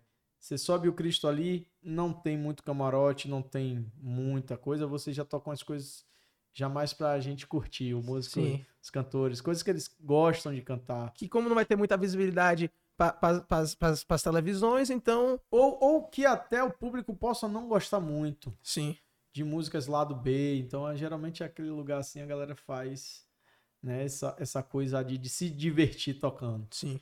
Quando você sai, você tem que. É o momento em que todos os olhos estão voltados a você. Você começou ali, você tem que garantir que você vai vir com 5, 10 músicas pau pro Fulhão falar: rapaz, esse é o bloco. Você pegou ali 10 músicas, deu aquela, aquele cacete, como a gente fala, né? Hum. Deu aquele cacete, você já começa a aliviar, velho. Aí você já vai. Aí a gente faz um estudo. Pô, quando chegar em tal lugar, televisão X, a gente vai tocar essa música e essa porque é a música de trabalho. Hum, Chegar ali na ladeira, a gente vai aliviar. Aí, na época, o cantor dava uma descansadinha, porque é pau viola, né? Porra. O cantor tomou água. São o quê? São comer uma 5 maçã. horas? Quando não atrasava, né? Porque antigamente atrasava muito. Atrasava muito, né? Depois o carnaval deu uma regulada mais assim. Porém, o trio quebra, às vezes você fica 8, 9 horas de show. Eu peguei 9 horas com a timbalada tranquilo. Você pegou 9 horas. Já, já pegamos na avenida. 9 horas. Quem era o cantor na época? Era a Dani. Era Dani? Era. E Dani sentava a roseira, mano. É. Dani não queria que. Rapaz, e Dani era um cara que ele nem parava assim muito pra descansar, velho. Era... Ele era. O bicho era raciadinho, era. É. Que bom, né? Porra, velho. O que a Porra. galera mais quer é um cantor virado nos 70, Ele velho. era, ligado o tempo Porra. todo. Dani, maluco, sentava a roseira. viu? Porra, de E fuder. quando a pós virava, ele vinha naquela coisa de animar a galera, assim, bora, bora, meu irmão, e tocava e eh, De fuder. eles, eles têm aquela brincadeira um pouco de empurra, empurra, não sei o que, aí começava, rapaz, era onda. Pô, de fuder. E aí tem esse estudo, o carnaval gera dinheiro, então você tem Sim. que estudar, até isso você tem que estudar para você saber se posicionar em cada local. Às vezes você chega no camarote de X, camarote X, você vai tocar algo já voltado para aquilo, sabe? Então, todo um estudozinho. Sim, saquei. É meio que tudo conectado. Você já saiu alguma vez naquele arrastão de Brau? Brau não fazia uns uma... 10 anos que eu entrei em todos. É? Você É. toca no arrastão? Sim, a timbalada. Pra o arrastão daquele, que- do último dia. É porque tinha timbalada e tinha brau. Sim. Quando eu tava na timbalada, eu saía com o da timbalada. Porque teve uma época que ele botou aquele negócio, aquele, aque- aquele, Tango negócio, jump. de, aquele negócio de, de mola, Tango essa. jump, tango Isso, jump. que ele saía. É. Eu acho que nessa época eu, eu não sei, porque eu, entre Timbalada e Brau eu tenho 10 anos, mas eu nessa época, algum, alguns anos eu tava cuidando só da Timbalada, depois só de Brau. Participei dos dois, Sim. lá e cá. É muito diferente é, o produto Carlinhos Brau e o produto Timbalada. Totalmente diferente. Totalmente diferente. Porque Brau, ele não é só música baiana, ele é canção também. Então, trabalhar com Brau é um desafio bem grande. Você dá um. Por ele ser compositor de várias obras do AMPB, Sim. você dá um passeio grande, viu? É uma obra incrível. Da MPB, com, mas da música popular baiana também, né? Ele tá em todas as esferas. Porque, bicho, moranguinho no copo. Eu não sabia que dele. era de Brau. E você quer ver uma que ninguém sabe? Tava com cara que carimba. Mentira. É É mesmo? É dele. Que... Estourou com quem? Quem foi que Cássia estourou? Eller. Cássia. E a Rata Marrata do, do Sepultura. Não conheço, não. É, sucessos mundiais que o homem tem. Rapaz, esse Carlinhos Brau não é brincadeira, Não é não, bicho. brincadeira não, rapaz. O homem é retado. Porra. Nunca imaginar. É. Nunca imaginar. Porque tem música pra caralho baiana do axé que Chiclete, que várias outras bandas tocam, que é de Brau. E eu não sabia. Ia morrer sem saber. Sacou? Ele, um certo feita, acho que nos anos 90, ele era o compositor mais gravado. Porra, e hoje você tá aí do lado do homem. Pô, tô com Braço direito do Espero homem. um dia também ser um compositor dos mais gravados. Ah, com certeza, porra, com certeza. A ideia é essa aí mesmo. E aí a gente vai construindo a carreira pautada em bons exemplos, né? Sim. e se esse carnaval, se, se tiver carnaval, Brau vai sair esse carnaval? Você sabe? Cê sabe- primeiro, você é a classe, vocês músicos são a classe, a primeira a terminar e a última a voltar com essa pandemia. Tá ligado? É, Vocês foram prejudicados pra caralho. caramba. E o seguinte, carnaval, querendo ou não, é uma parada que dá uma dá um ar financeiramente pra muita gente, dá sacou? mesmo. E já não tivemos 2021, já teve esse baque aí. Tem alguma você sabe se tá tendo alguma conversa? Eu sei que eles vão, eu sei que vai ter uma reunião em setembro pra decidir. É. Você tá sabendo alguma coisa? Paz, Henrique, eu sei que se a vacinação continuar, né, do jeito que Sim. está, graças a Deus, nós já temos, nesse atual momento que falamos hoje, temos 300 pessoas liberadas para eventos, né? As bandas já estão liberadas para tocar. Se continuarmos nessa crescente, eu acho que tem carnaval, mesmo que seja até em um outro formato de clubes, vamos dizer, Sim. carnavais fechados. Não possa não ter o carnaval de rua, mas já é algo bacana. Se a gente puder fazer carnavais particulares, Sim. já estamos de novo na nossa economia, né? Tentando voltar. Mas perde um pouquinho da, da essência do carnaval, que é a coisa de rua, né? A coisa popular, é a festa popular.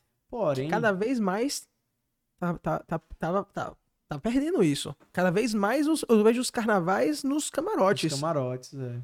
A gente, é, carnaval de 2019, eu acho, que você me botou lá pra gente ver Sim. na- lá no... 18 Foi 18? foi. Não, pô, foi 18 não. 19 foi o último carnaval que teve. 19 Não, tava com o 2020, 2020 teve carnaval, porra. Brau. 2020, né? 2020 teve carnaval, foi 2020, é, 2019, foi depois do, do- depois do clipe desculpa. que a gente É, fez. 2019, é isso mesmo. Sacou? E, porra, um show, puta show dentro do camarote. Cada vez mais as festas estão nos Foi camarotes. mesmo, velho. E estão saindo da rua, tá perdendo um pouco aquela essência de rua. É, mas sabe o que acontece? É por tudo isso vem alimentado pela, pelo capitalismo, por essa coisa de você querer estar no. Todo mundo hoje vive muito de status. Sim. a pessoa não quer mais tirar foto na rua andando e curtindo. A pessoa quer tirar foto toda glamurosa dentro de um all inclusive, né? Sim. Toda uma, uma onda assim. E, mas, irmão, a essência não morre, não. Morre não. Tire o trio da rua pra você ver se tem camarote. Não tem. Não tem carnaval. Não tem carnaval. Por isso que eu falei, por isso que eu perguntei. Sendo, tem- não perdendo a coisa da rua, acho que ou eles vão liberar pra tudo, ou eles não vão liberar, né? Porque É. tirar a rua, velho, não tem, não, tem carnaval. É, não tem Sem rua não tem carnaval. Sem rua não tem carnaval.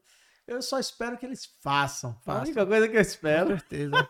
Com certeza, meu. Porque, rapaz, para o músico, tá sendo Tá punk, né? Eu tenho muitos amigos, inclusive, que estão enfrentando situações dificílimas. Por mais que nós tentamos nos amparar uns nos outros, é difícil. Até para nós que estamos também com nossos ganhos reduzidos, às vezes mais da metade, é difícil também segurar essa corda toda, né? Então, Sim. esperamos nós que todos estejam vacinados. Só a vacina vai poder. Por isso que Liberar. a gente tava falando, pô, medo da vacina todo mundo tá, mas é esperança, velho. Ah, é, é, acho que é a única forma que, tipo assim, tem de todo mundo realmente, assim, de forma. Segura, né? Segura. Porque até então, os números indicam que é totalmente eficaz, né? Né?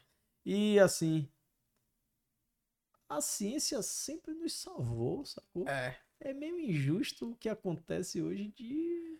É que é complicado, velho. Esse, esse é um assunto delicado do caralho, velho. Essa É porra da- delicado, da- da Mas a gente vacina. tem que entender que o que tá acontecendo de notícias para o para derrubar, questão politizando É. ciência, politizando música, politizando, isso é- não passa por esse por essa esfera, sabe? Politizar música, pra mim, politizar arte, pra mim, é a pior coisa que existe, sabia? É, sacou, velho? Pra mim, politizar arte é uma parada que me incomoda, me incomoda muito você, você começar a fazer a coisa não porque é o que você quer fazer, mas sim porque é o que é o politicamente correto nesse momento. Sacou? É o que tá em alta eu falar, é eu fazer. Sacou? Aí, Poxa, é, eu sou músico, velho. Eu Sim. sou músico. Eu pago todos os meus impostos, maluco. Pode puxar minha ficha aí. Pode puxar. Eu convido qualquer político a puxar minha ficha. E quero que puxe a ficha dele também. Pra a gente ver quem tem algo aí devendo, sabe? Sim. Aí, pô, velho, você vê um político que você paga o salário virar e falar por que artista quer mamar na peta da Lei Rouanet, que artista quer mamar no governo. Artista não é profissão. Porra, bicho. Artista não é profissão é foda. Aí agora estão querendo taxar artista 35% do imposto de renda. Sendo que o normal é uns 15%, né? 10%. É mesmo? Estão querendo 35%? 35% artista agora. Mas baseado em que isso? Baseado em que eles acham que os faturamentos de artista é grande. Ah. Então quer dizer, é, segregou, né? É. Agora eu queria saber, quando vamos falar numa reforma política, como vamos falar numa reforma estrutural no Brasil? O Brasil precisa de uma reforma. Irmão. Mas, ó, deixa eu dizer uma coisa, eu não quero entrar nesse assunto porque Nem eu, não é defendo difícil, político. É difícil. Mas nesse momento, nesse momento, velho, isso me deixou muito puto. É, eu não sei qual é a pauta, mas Bolsonaro tá, tá, tá, tá empurrando uma reforma administrativa pra gente diminuir a quantidade de pessoas trabalhando. Sacou? Diminuir essa. essa, essa, essa, essa... O salário, ó. Sacou? Hum. Mas, velho, é complicado pra caralho. É complicado, Irmão, é complicado e nós que temos responsabilidades, nós que somos família, a gente tem até medo de falar Sim. por represálias. Porém, eu acredito que a política tem que ser usada para o benefício de todos. Ah, mas isso aí é. Isso aí é. Quem, quem, quem acredita nisso, meu irmão? É... é... o que deveria ser. Já nasceu errado, a verdade é essa. O, o país já nasceu errado, né? Negão, política, política aqui no Brasil, política no Brasil é carreira, velho. É, política é carreira. Política é aqui. É carreira familiar, o cara, diga-se família, passagem. O cara, o cara entra. Não pobre, mas entra mais ou menos na política e sai rico, velho. E é aquela coisa, né? Você tá aqui, você. Pô, passei muito por isso assim. E às vezes eu tá com meu tênis rasgado, aí o cara vem com tênis da moda e, porra, rapaz, fazer. Aí você para pra uma reflexão, porra, velho, meu tênis é rasgado, mas eu comprei, velho. Meu pai não roubou porra nenhuma, não. Porra nenhuma. É.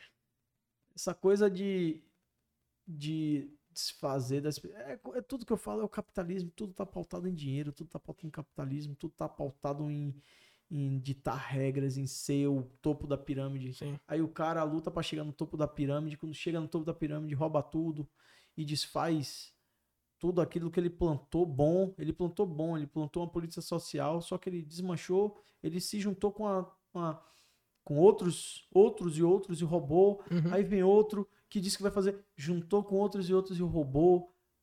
Mesma coisa. Agora você defende político tem que entender que é a mesma ah, coisa. É. é o mesmo ciclo. Ah, é. Muda, Direita e esquerda é, é, o mesmo lado, da, é, são lados diferentes da mesma moeda, velho. Exato. É a mesma moeda. E se a gente parar pra dizer, não existe direita e esquerda, gente. É, é o futuro de todos nós. Uhum. Pô, quando o ministro da economia abre a boca e fala, uma empregada doméstica indo pra Disney, velho. É. Foi o primeiro passo que para eu desacreditar, porque eu sou de origem humilde. Sim. Eu sou de origem humilde e eu, pô, graças ao meu trabalho, eu vou para os Estados Unidos uma, duas vezes por ano. Sim. Então quer dizer, para o ministro da Economia, eu não tenho direito de ir. É, foda. Então, mas na hora de pagar o imposto, tenho que pagar Tem imposto. Tem que pagar, é. E aí, pensamentos anárquicos começam a acontecer, sabe? Uhum. De... Porque anarquia é a partir do momento que você faz a sua visão, as suas regras e a sua política, né?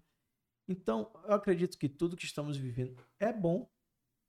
Que a gente precisa viver extremos. Sim, com certeza. Para que possamos encontrar caminhos, sabe? Então, é importante tudo que a gente está vivendo também. Agora, vem cá. É, eu tenho uma opinião, assim, que não é formada, certo? Uhum. Eu tenho uma certa opinião, mas baseado em coisas que eu não conheço direito sobre a lei Somos Rouanet. Dois. Ah, tá. Certo. Eu queria que você me falasse um pouco, assim, o que você acha porque eu, na, a Lei Rouanet, eu acho assim, na teoria, fantástica. Uhum. Na prática, um pouco suja. Pronto, é, eu concordo com você. Sacou? O que é que acontece a Lei Rouanet?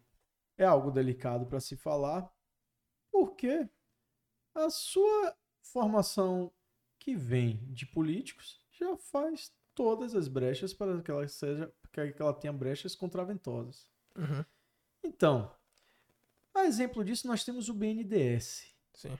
O BNDES era um banco né, do, do, do país que ele destinava verba para empresários, para projetos. Procure saber quantas pessoas mamaram na teta desse BNDES. Sim. A gente financiou coisa para Cuba, para Venezuela, para tudo. Uhum. Então, tudo tem uma brecha nessa no Brasil. Que é a Lei Rouanet? Eu, Henrique, hoje é Henrique Crachete. Que inclusive o nome desse podcast devia ser Pod Crash. É? Pod, Crachete. Pod Crachete. É esse aí. ó, pega esse negócio aí, pelo amor de Deus. Pod Crachete. E, ó, o que que acontece? Você é cidadão, você paga seus impostos. Uhum. Se você, hoje ou amanhã, estoura, você não deixa de ser cidadão brasileiro. Sim, você concorda? Concordo. Muitas pessoas se prendem em um acontecido para generalizar tudo. Uhum. Ah, porque é, Luan Santana, né, na época eu lembro que era um dos anos mais altos. Luan Santana aprovou 3 milhões para roubar da teta do governo. Porém, esses 3 milhões, ele capta recurso com empresas que abatem do imposto de renda. Uhum. Sim. Luan Santana paga os impostos deles com todo mundo, Sim. inclusive até mais por ele ser um empregador, gera muito emprego, né? Uhum. Ele, e ter empresa nesse país é difícil. Pra caralho. É muito difícil. Aí, se você tem uma lei Rouanet que não está favorecendo os novos artistas, é só você mudar. Sim. Não era mais simples? Sim. É isso que eu não entendo. Mas é, é muito difícil mudar, né? Quando quem tá decidindo não quer. Sabe por quê? Os amigos do rei é foda, né? Pronto, você disse tudo. Os amigos do rei. Você disse Sacou? tudo. Aí você abre a boca para dizer, ah, porque tava mamando lá na, na lei Rouanet. Velho, pô, pense duas vezes antes de falar disso, porque até, até algumas pessoas próximas a mim já viraram. Ah, porque vocês artistas querem mamar em lei Rouanet. Tipo, virou uma coisa tão banal que Sim. ninguém nem sabe o que é uhum. e fala. Sim. Mas, velho, eu sou, eu sou cidadão, eu pago imposto, eu tenho direito. Sim. Se tá na Constituição, se tá na lei, eu tenho direito. Sim. E eu acho que todo artista que tiver direito tem que pegar, velho. Sinceramente. Aí, como muda isso? Se você tem uma empresa, vamos agora fazer uma análise muito rápida e sucinta. Você tem uma empresa, você tem Pulga, você tem Luan Santana. Você vai botar dinheiro onde para sua empresa aparecer? Luan Santana. E resumir Lei Rouanet. Sim. Ninguém vai me dar, vai dar pra Pulga 3 milhões. Que nem sabe quem é. Mas é isso, mas a proposta não é de início, é valorizar e dar oportunidade para aqueles que não têm o recurso e que e não por que tem... Luan Santana aprovou? Entendeu? Que existe uma questão política. Exatamente. Aí, que os amigos do rei têm que. Exatamente. Por isso que, tipo assim, eu falo muito da boca para fora, sacou? Uhum. Eu falo da boca para fora quando eu digo assim que Lei Rouanet é, é, é, não é ruim, eu nunca falei ruim, sacou? Mas eu sou, primeiro, eu sou um pouco contra editais. Eu sou, uhum. eu, Henrique, sou um pouco contra. Baseado em nada, sacou? Assim, baseado no meu achismo total. Sim, claro. É uma opinião que particular, tem... do sua visão. Particular, certo? Eu nunca vou dizer tem que acabar todos os editais do país. Eu nunca uhum. vou dizer uhum. isso. Mas eu, por exemplo, eu não faço nada com edital. Sim. Sacou? Eu não. Eu, eu, eu acho que a gente tem muitos problemas nesse país tá ligado? Uhum. Muito mais importantes do que Henrique fazer o vídeo, o filmezinho dele. Mas Sacou? aí eu posso, posso só colocar um. Mas aí vamos lá. É, você tava pensando em fazer um doc. Esse seu doc, ele para a cultura brasileira, historicamente, é interessante. Sim. Então, é, o Estado tem uma verba destinada à cultura. Se a gente não pega esse dinheiro, o governo faz o que está fazendo. Sim. Se essa, essa sua obra tem um impacto, isso é interessante para o país. Uhum. Então ele financia, meio que financia. Ele financia abrindo para você pegar captação de recursos com empresas. O que eu não acho bacana é quando você pega uma coisa dessa e você vê. Vou falar algo banal para ser bem claro. Tipo assim. É um Vida de TikTok, vamos falar assim só para exemplificar. Pô, você pegou uma lei de captação para fazer vida de TikTok. Pô, sim. Qual é o impacto disso? Pô? Não tem. Uhum. Aí você começa a entender que existe sim amigo, os amigos do rei. Sim.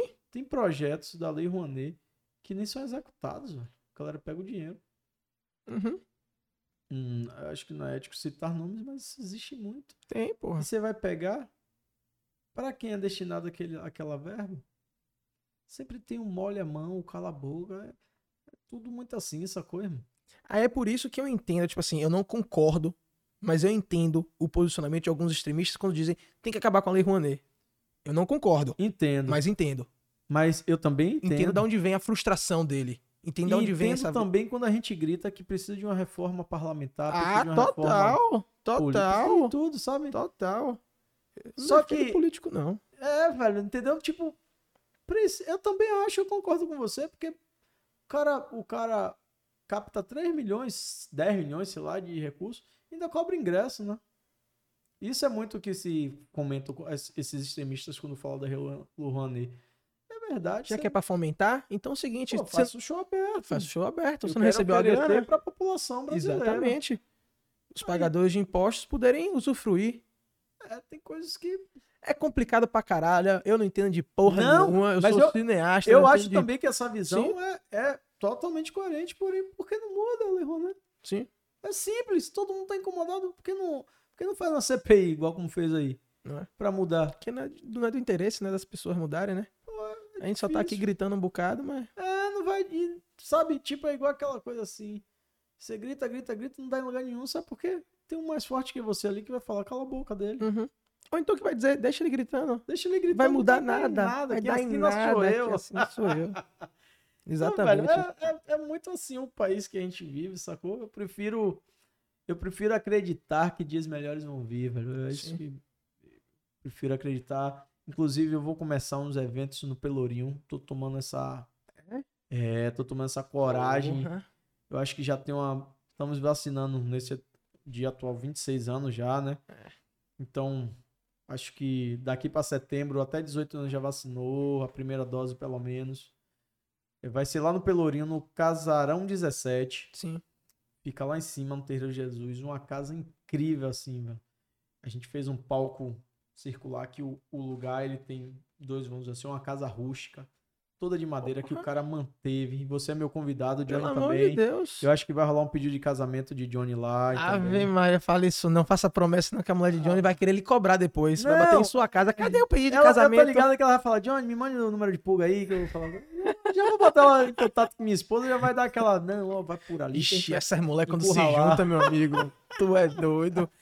Sim, mas, mas fale lá, peraí, volte aí, volte ao assunto lá do, então, desse casarão. Casarão 17 eu vou fazer uns eventos, uns eventos teste, assim, né? Como pulga. Como pulga. Sim. Tô... Evento seu, evento você. meu, que eu tô puxando do bolso aí o que eu não tenho. Isso mesmo. Contando com vários parceiros, com a Soli Produções, que hoje é quem tá agenciando toda essa coisa minha, fazendo a minha administração, da gestão, Massa. né? Massa. Coisa mais escritório.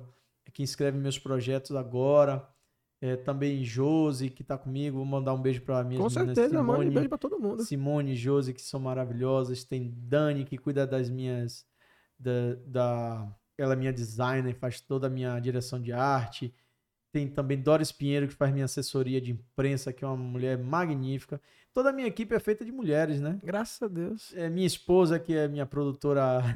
produtora Mor. Mor. Gabriel, que é meu. Roberto, meu técnico de som. Toda essa galera.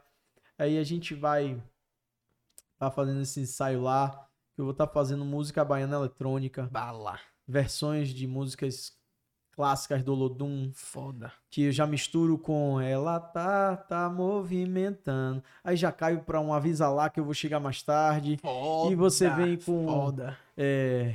Tá vendo aí? Ela já tá falando que tá. Então, é tentar pegar um pouco da modinha para ser esse comercial. Sim. Que a gente mistura a Bahia com tudo isso e vai ser no Casarão 17 a partir de 4 de setembro de 2021. Como esse podcast é para a eternidade, fica registrado aqui, né? E já convido já de antemão, vocês são meus convidados, Porra, convido todo mundo que estiver ouvindo esse podcast. Ó, oh, tô fazendo uma chance. É assim também, ouvindo, como, como convido todos para escutar as minhas músicas Sim. nas plataformas de streaming, que é Spotify, YouTube, Deezer, tudo isso vão fazer propaganda, Com porque certeza. eles vão distribuir esse podcast aqui também. Com certeza, meu filho. Isso aqui, isso aqui é, é, é, é um, um, um, lugar pra gente poder falar o que a gente quiser e propagar o que a gente quiser, tá Exato. ligado? Aí ela, Pulga, Puga.oficial no Instagram e tudo lá. Tô... E como é a formatação é, desse seu show? É você você como DJ cantando ou Então. com, é você com banda? Como é? eu, eu faço um pouco desse processo é, da construção da música eletrônica, na qual a gente pré- pré-produz alguns sons e meio que ao vivo eu vou desenrolando, eu vou fazendo meio que uma espécie de um, um quebra-cabeça. E eu tenho na percussão dois percussionistas. Sim, você falou, Tata Estrela, né? Tata E- Estrela e Alex. É, né, no momento eles estão comigo. Sim. Amanhã eles podem estar já aí com Madonna, Então, com. Ave Maria. Os nomes são estourados. Estourado é você, rapaz. E eu tenho essa, essa estrutura que são dois percussionistas, com o meu set aqui, meio que eu faço coisa de teclado, canto.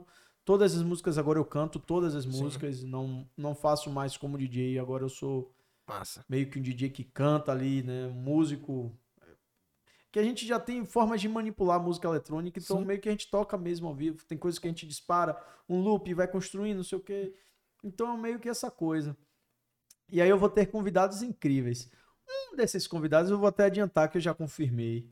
Que é uma drag queen maravilhosa Uhum. chamada Mary Jane. Que inclusive eu acho que você deveria entrevistar ela. É, total, Porque topo. Mary Jane, ela é de uma representatividade do grupo LGBTQIA+, que eu ia mais, né? Daqui da Bahia. Metade do alfabeto. É, eu, é, eu sou desse movimento, Sim. todos nós somos aqui. E Mary Jane, ela é uma pessoa maravilhosa, minha amiga, minha amiga pessoal, ela é incrível, tem uma voz maravilhosa. Foi o que você fez, é. É, do, do batom, né? Exatamente. Nós temos uma música em parceria que é Gostei do Seu Eu Batom. gostei do seu batom, é isso.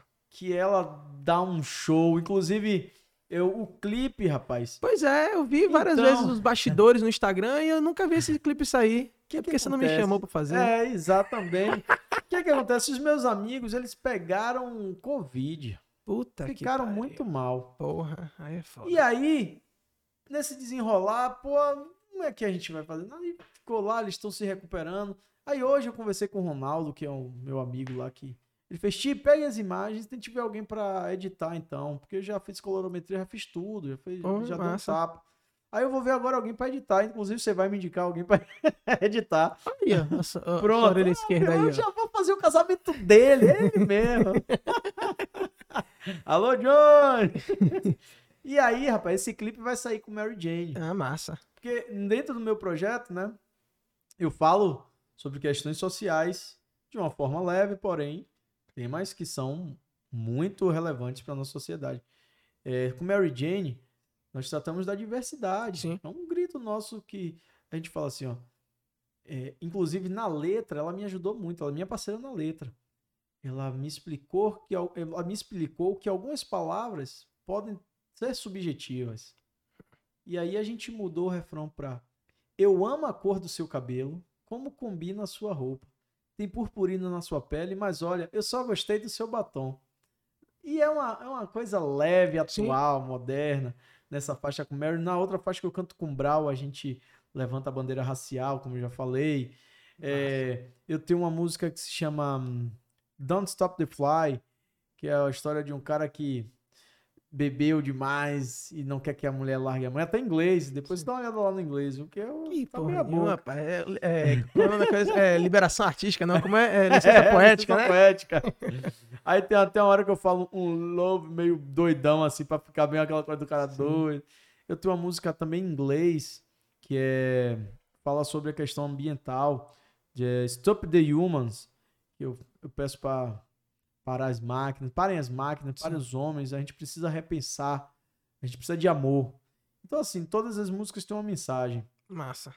Claro que eu também faço o meu oba-oba. Sim. Dia 20 de agosto eu estou lançando uma música nova chamada é, Contrato da Paixão. Contrato da Paixão? É. Alguma participação ou é sua você? Essa eu lancei com o Tico, né? Com o forró do Sim. Tico. Sim. A música que é aquele grito do. Quando essa zorra liberar, eu juro que eu não fico só. Eu quero meu Eu forró. quero meu forró. Só que é um grito aí de. Música massa. Gostosa como a porra. Gostosa, né? Porra gostosa. E aí agora eu vou vir romântico sozinha, porque o meu próxima, a minha próxima música vai ser com Ju Moraes. Massa. uma música que eu compus e ela. a- tipo assim, a aceitação dos artistas está sendo pela obra, não porque Pulga. é Não, não sou, não Sim. sou, tô nascendo. Sim. Isso pra mim tá sendo muito positivo. Da construção da obra que eu conversei com você. Eles estão topando porque a obra é massa e eles gostaram. E outra coisa, quem tá fazendo também, nesse caso, importa muito, porque por mais que você não tenha um nome artístico popular, mas você tem um nome artístico, mas da qualidade do produto. Obrigado. Ele sabe obrigado. que o que vai sair dali Oh, rapaz, é coisa que foda. generoso, você Não é não, generoso. bicho, não é não, Obrigado. porra, não é não. Eu- não, é, não é rasgação de seda não, velho. Você faz umas paradas que é um som diferente, velho. É maluquice, é, É um, maluquice som, é, um som, é um som sinistro, sacou? Então, o artista que cola com você sabe que por mais que, ó, a música não, não- pode, pode ser que não seja a música do carnaval, pode ser que não seja a música do momento, Mas vai ser uma obra boa, né? mas vai, ser- vai, vai ter uma qualidade sonora, É. sacou? Vai, ter uma- vai ser uma parada massa que eu não vou ter, tipo assim, que daqui a 10 anos eu não vou ficar, porra, é, mas Eu a gravação, a isso." gravação não tá legal. ah, jamais. é a mixagem, é que por- É. é, que porque pode, é porque é É, porque não é vai porque não é vai ter o é porque, sacou? Porque a Ah. porra é garantida que você é foda, Pô, bicho. Obrigado, pô. Ah, você estudou pra caralho, meu irmão, é isso e, mesmo. E, e nesse disco que eu tô lançando, a- a- a- o meu selo, que é o selo da Candial, que é o selo de Brau, na qual eu faço parte no casting de artista, eles me aconselharam a gente lançar música uma a uma. Então eu vou lançar Contrato da Paixão, dia 20 de agosto agora, que é uma música que eu... eu é é para aquele cara que é como o Vadinho de Dona Flor, ele, ele meio que... É um pouco safado. Safada. E a mulher bota ele na parede, no refrão ele fala. Agora para e pensa, se fosse pra brincar, estar com outra pessoa e outra pessoa não iria mais gritar por ti. Sim. Vamos assinar um contrato para essa paixão. Para essa paixão. Agora, se você brincar, não vou aguentar, porque a multa deste contrato fere meu coração. Aí então você decide se é sim ou não o seu nome no meu coração. Pô, nego, isso é poesia, bicho. Obrigado. Não, velho, isso é poesia. Essa é, É contrato poesia, da velho. paixão. Que eu trago um samba reggae eletrônico nela. Bala. E vem esse. Aí, o próximo lançamento eu vou, eu vou vir com o João Moraes. Que é uma música que fala assim: acordar e agradecer. Essa luz vem dentro de você. Respirar o ar que lhe faz bem. Positividade e a vibe pra vencer. É a luz do amor, misturar poesias e paixões. Sacou? E a música assim. Fuder. Eu tenho um pouco dessa coisa poética. E vou realizar um sonho nesse disco. Uma das faixas que eu vou lançar com o Olodum, que é o grupo que eu Foda, fã. foda. E meu projeto, eu tenho muitas músicas do Olodum. E o pessoal do Olodum me abraçou. Eu produzi junto com o Brau uma, ma- uma música que lançamos que se chama Manjar. E aí, a partir disso, a gente se curte, assim, a gente tá sempre se falando. Eu falo muito com toda a galera do Olodum. E aí, bicho, quando eu fiz o convite, mandei a música pra eles. Pô, meu amigo Lucas de Fiore, escu- es- Lucas de Fiore escutou. Aí já falou com o Jorginho, já falou com a galera, a galera do Olodum pirou. E aí nasceu uma música que ressalta é, bastante a nossa baianidade. E o refrão, vou fazer só um pouquinho aqui, já que a gente entrou nessa onda. Johnny tá ali só no. É. a gente tem um refrão que ela fala assim, ó. Vou, ah, não, vou pegar a parte. É. É. Da janela, vista pro mar, só nós dois, dengo a rolar. Da Ribeira, a federação, no som do rádio toca Eu Sou Negão.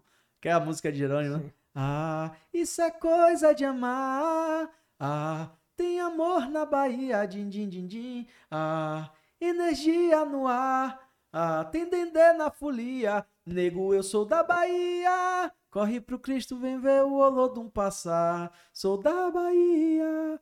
Ao som malê de baleia, axé no caminhar. Nego, eu sou da Bahia. Bora, nego, acorda, vem ver o Ilê vai desfilar. O Ilê sai bem cedo, né? Sim. Sou da Bahia, tapete branco da paz, tambores a rufar. Tum, tum, tum, tum, tum, tum. Bahia, ia, ia, tum, tum, tum. Que aí fica a dica pra torcida do Bahia, quiser também Fuder. virar o hino do Bahia. De fuder, negão. De fuder. E que, porra, deve ser gratificante pra você pra caralho, né? velho? Gravar uma música com o Olodum, que Rapaz. é, que é uma parada. Não tô acreditando. Olodum É um negócio que, porra, o mundo conhece o Lodum, tá ligado? Paul Simon gravou música com o Lodum, gravou clipe aqui é, no Pelourinho. Michael Jackson gravou Michael depois. Paul Simon levou ele pra Nova, levou o Lodum pra Nova York, É, sabou? E Michael Jackson, querendo ou não, com, é o maior nome da é história. maiores, um dos maiores nomes da música brasileira. O É o Lodum. Olodum. Sim. Você vê que a marca tá presente em tudo, né? Sim. Uma marca forte, velho. Eu lhe juro que eu ainda não acreditei. Eu, o Lazinho, que é um dos cantores hoje que eu acho que tem mais tempo. Quando ele abriu a voz para cantar, rapaz, eu me arrepiei todo. Aí ele virava, ele é muito humilde, ele é um, ele é um cara incrível, disciplinado. Aí eu mandei a letra, mandei a música, ele já tinha estudado em casa, já, tinha, já veio pronto. Velho. A gravação, a gente conversou mais do que. do que. Me afastei do microfone, desculpa. Johnny já melhorou de cara feia ali também. É, a gravação a gente conversou mais, se divertiu mais do que propriamente foi lá, porque os caras desceram, Lucas e ele. Gravou já foi. Que incrível, e a afinação dos caras incríveis, porque você ser de banda de tambor é, é difícil, viu? Que cada tambor daquele te dá uma nota, você vai para uma referência tonal totalmente diferente. Hum. E, velho, incrível, eu sou muito grato ao Lodum por eles me darem a mão e falarem, pô, deixa o menino passar, isso é Sim. é incrível, sacou? Conto também com a participação de uma cantora linda, Suca, que tem uma voz, rapaz. Suca, vocês vão ouvir muito falar dessa menina. É. Ela é incrível. Canta o quê?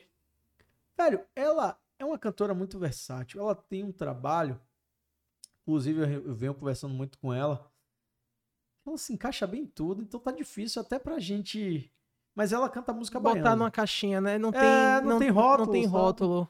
E ela Bala. canta tudo muito bem. E ela é muito bonita, ela se cuida muito. Ela é aquele case de artista, sabe? Que. Sim. É o pacote completo, é, né? É a velho, voz e a embalagem. Inteligente, compõe bem. E, pô, esse disco eu venho bem assim com tudo para cantar e desprender dos meus das correntes que me aprisionavam, então tô bem mais é, confiante e acho que esse disco vai ser um pipoco mundial, porque Pô, o mundo é meu, com é certeza, meu mundo, então. Com certeza. a qualidade, com certeza, meu Obrigado. irmão, porque a porra que você faz é sinistra. Obrigado. Agora só precisa cair no gosto das pessoas, que essa é a, é, é a, é a roleta, né? Já caiu nos gosto, no gosto das pessoas que eu gosto. Que importa, Isso né? É mais importante, aos poucos. Com certeza. É legal que é bom a gente ter essa construção de carreira, porque que vem fácil vai fácil, então eu preciso ralar para aprender o que é o. Raulzito já disse, né? É chato chegar a um objetivo no instante. Exatamente. Entendeu? Então tá sendo importante eu ralar. É Com certeza. Com não certeza. quero que venha fácil também, não, senão não vou dar valor. Com certeza, isso é verdade. Degrau a degrau. E, porra, que honra, hein? O podcast aqui. podcast. Podcrachete. Podcrachete. Rapaz, tá. o podcrachete é sucesso. já, já registra aí, viu? Já registra aí, Johnny. Johnny já tá ali já no cartório registrando. Meu velho, bom. acho que essa é uma boa forma de terminar. Muito obrigado, velho, por ter vindo, velho. Obrigado Eita, mesmo, velho. Você é um. Com o Johnny ali pra... Você é um irmãozão da arte, Oi, velho, pra mim, velho. Um irmãozão da arte, velho. Porque, porra, você me ajudou muito em muitas coisas. A gente colaborou, fez coisas juntas. E você não. Tá ligado? E eu acho que, porra, de fuder pra mim tá começando o meu podcast, esse projeto, essa, essa, essa jornada nova, essa empreitada nova, Sim. começando com você. E, e saiba que muitas vezes não são só flores. Sim. Tudo que a gente começa, a gente tem que encarar os desafios. Mas, acima de tudo, você está realizando um projeto. Então, Sim. pode ser que amanhã você tenha que mudar o formato, uhum. mas você começou e para mim já é sucesso. E eu, tendo aqui o podcast número um aqui, já digo que é sucesso. Não, é não, Johnny? Johnny vai casar. O próximo podcast. Contrato ser... do amor, o contrato do amor aí, ó. É, contrato da paixão, contrato da paixão. Contrato da paixão. é a música de Jones. Vai ser esse clipe você pedindo sua esposa em casamento. Fechou? Fechou. Meu diretor aqui vai fazer essa direção. Seu microfone nem vai ligar pra você não ter nem ter tempo de responder. velho, muito obrigado, viu? Vamos ficar por Eu aqui. agradeço, meu Valeu, irmão. meu velho. Valeu, galera. Um abraço. Uh.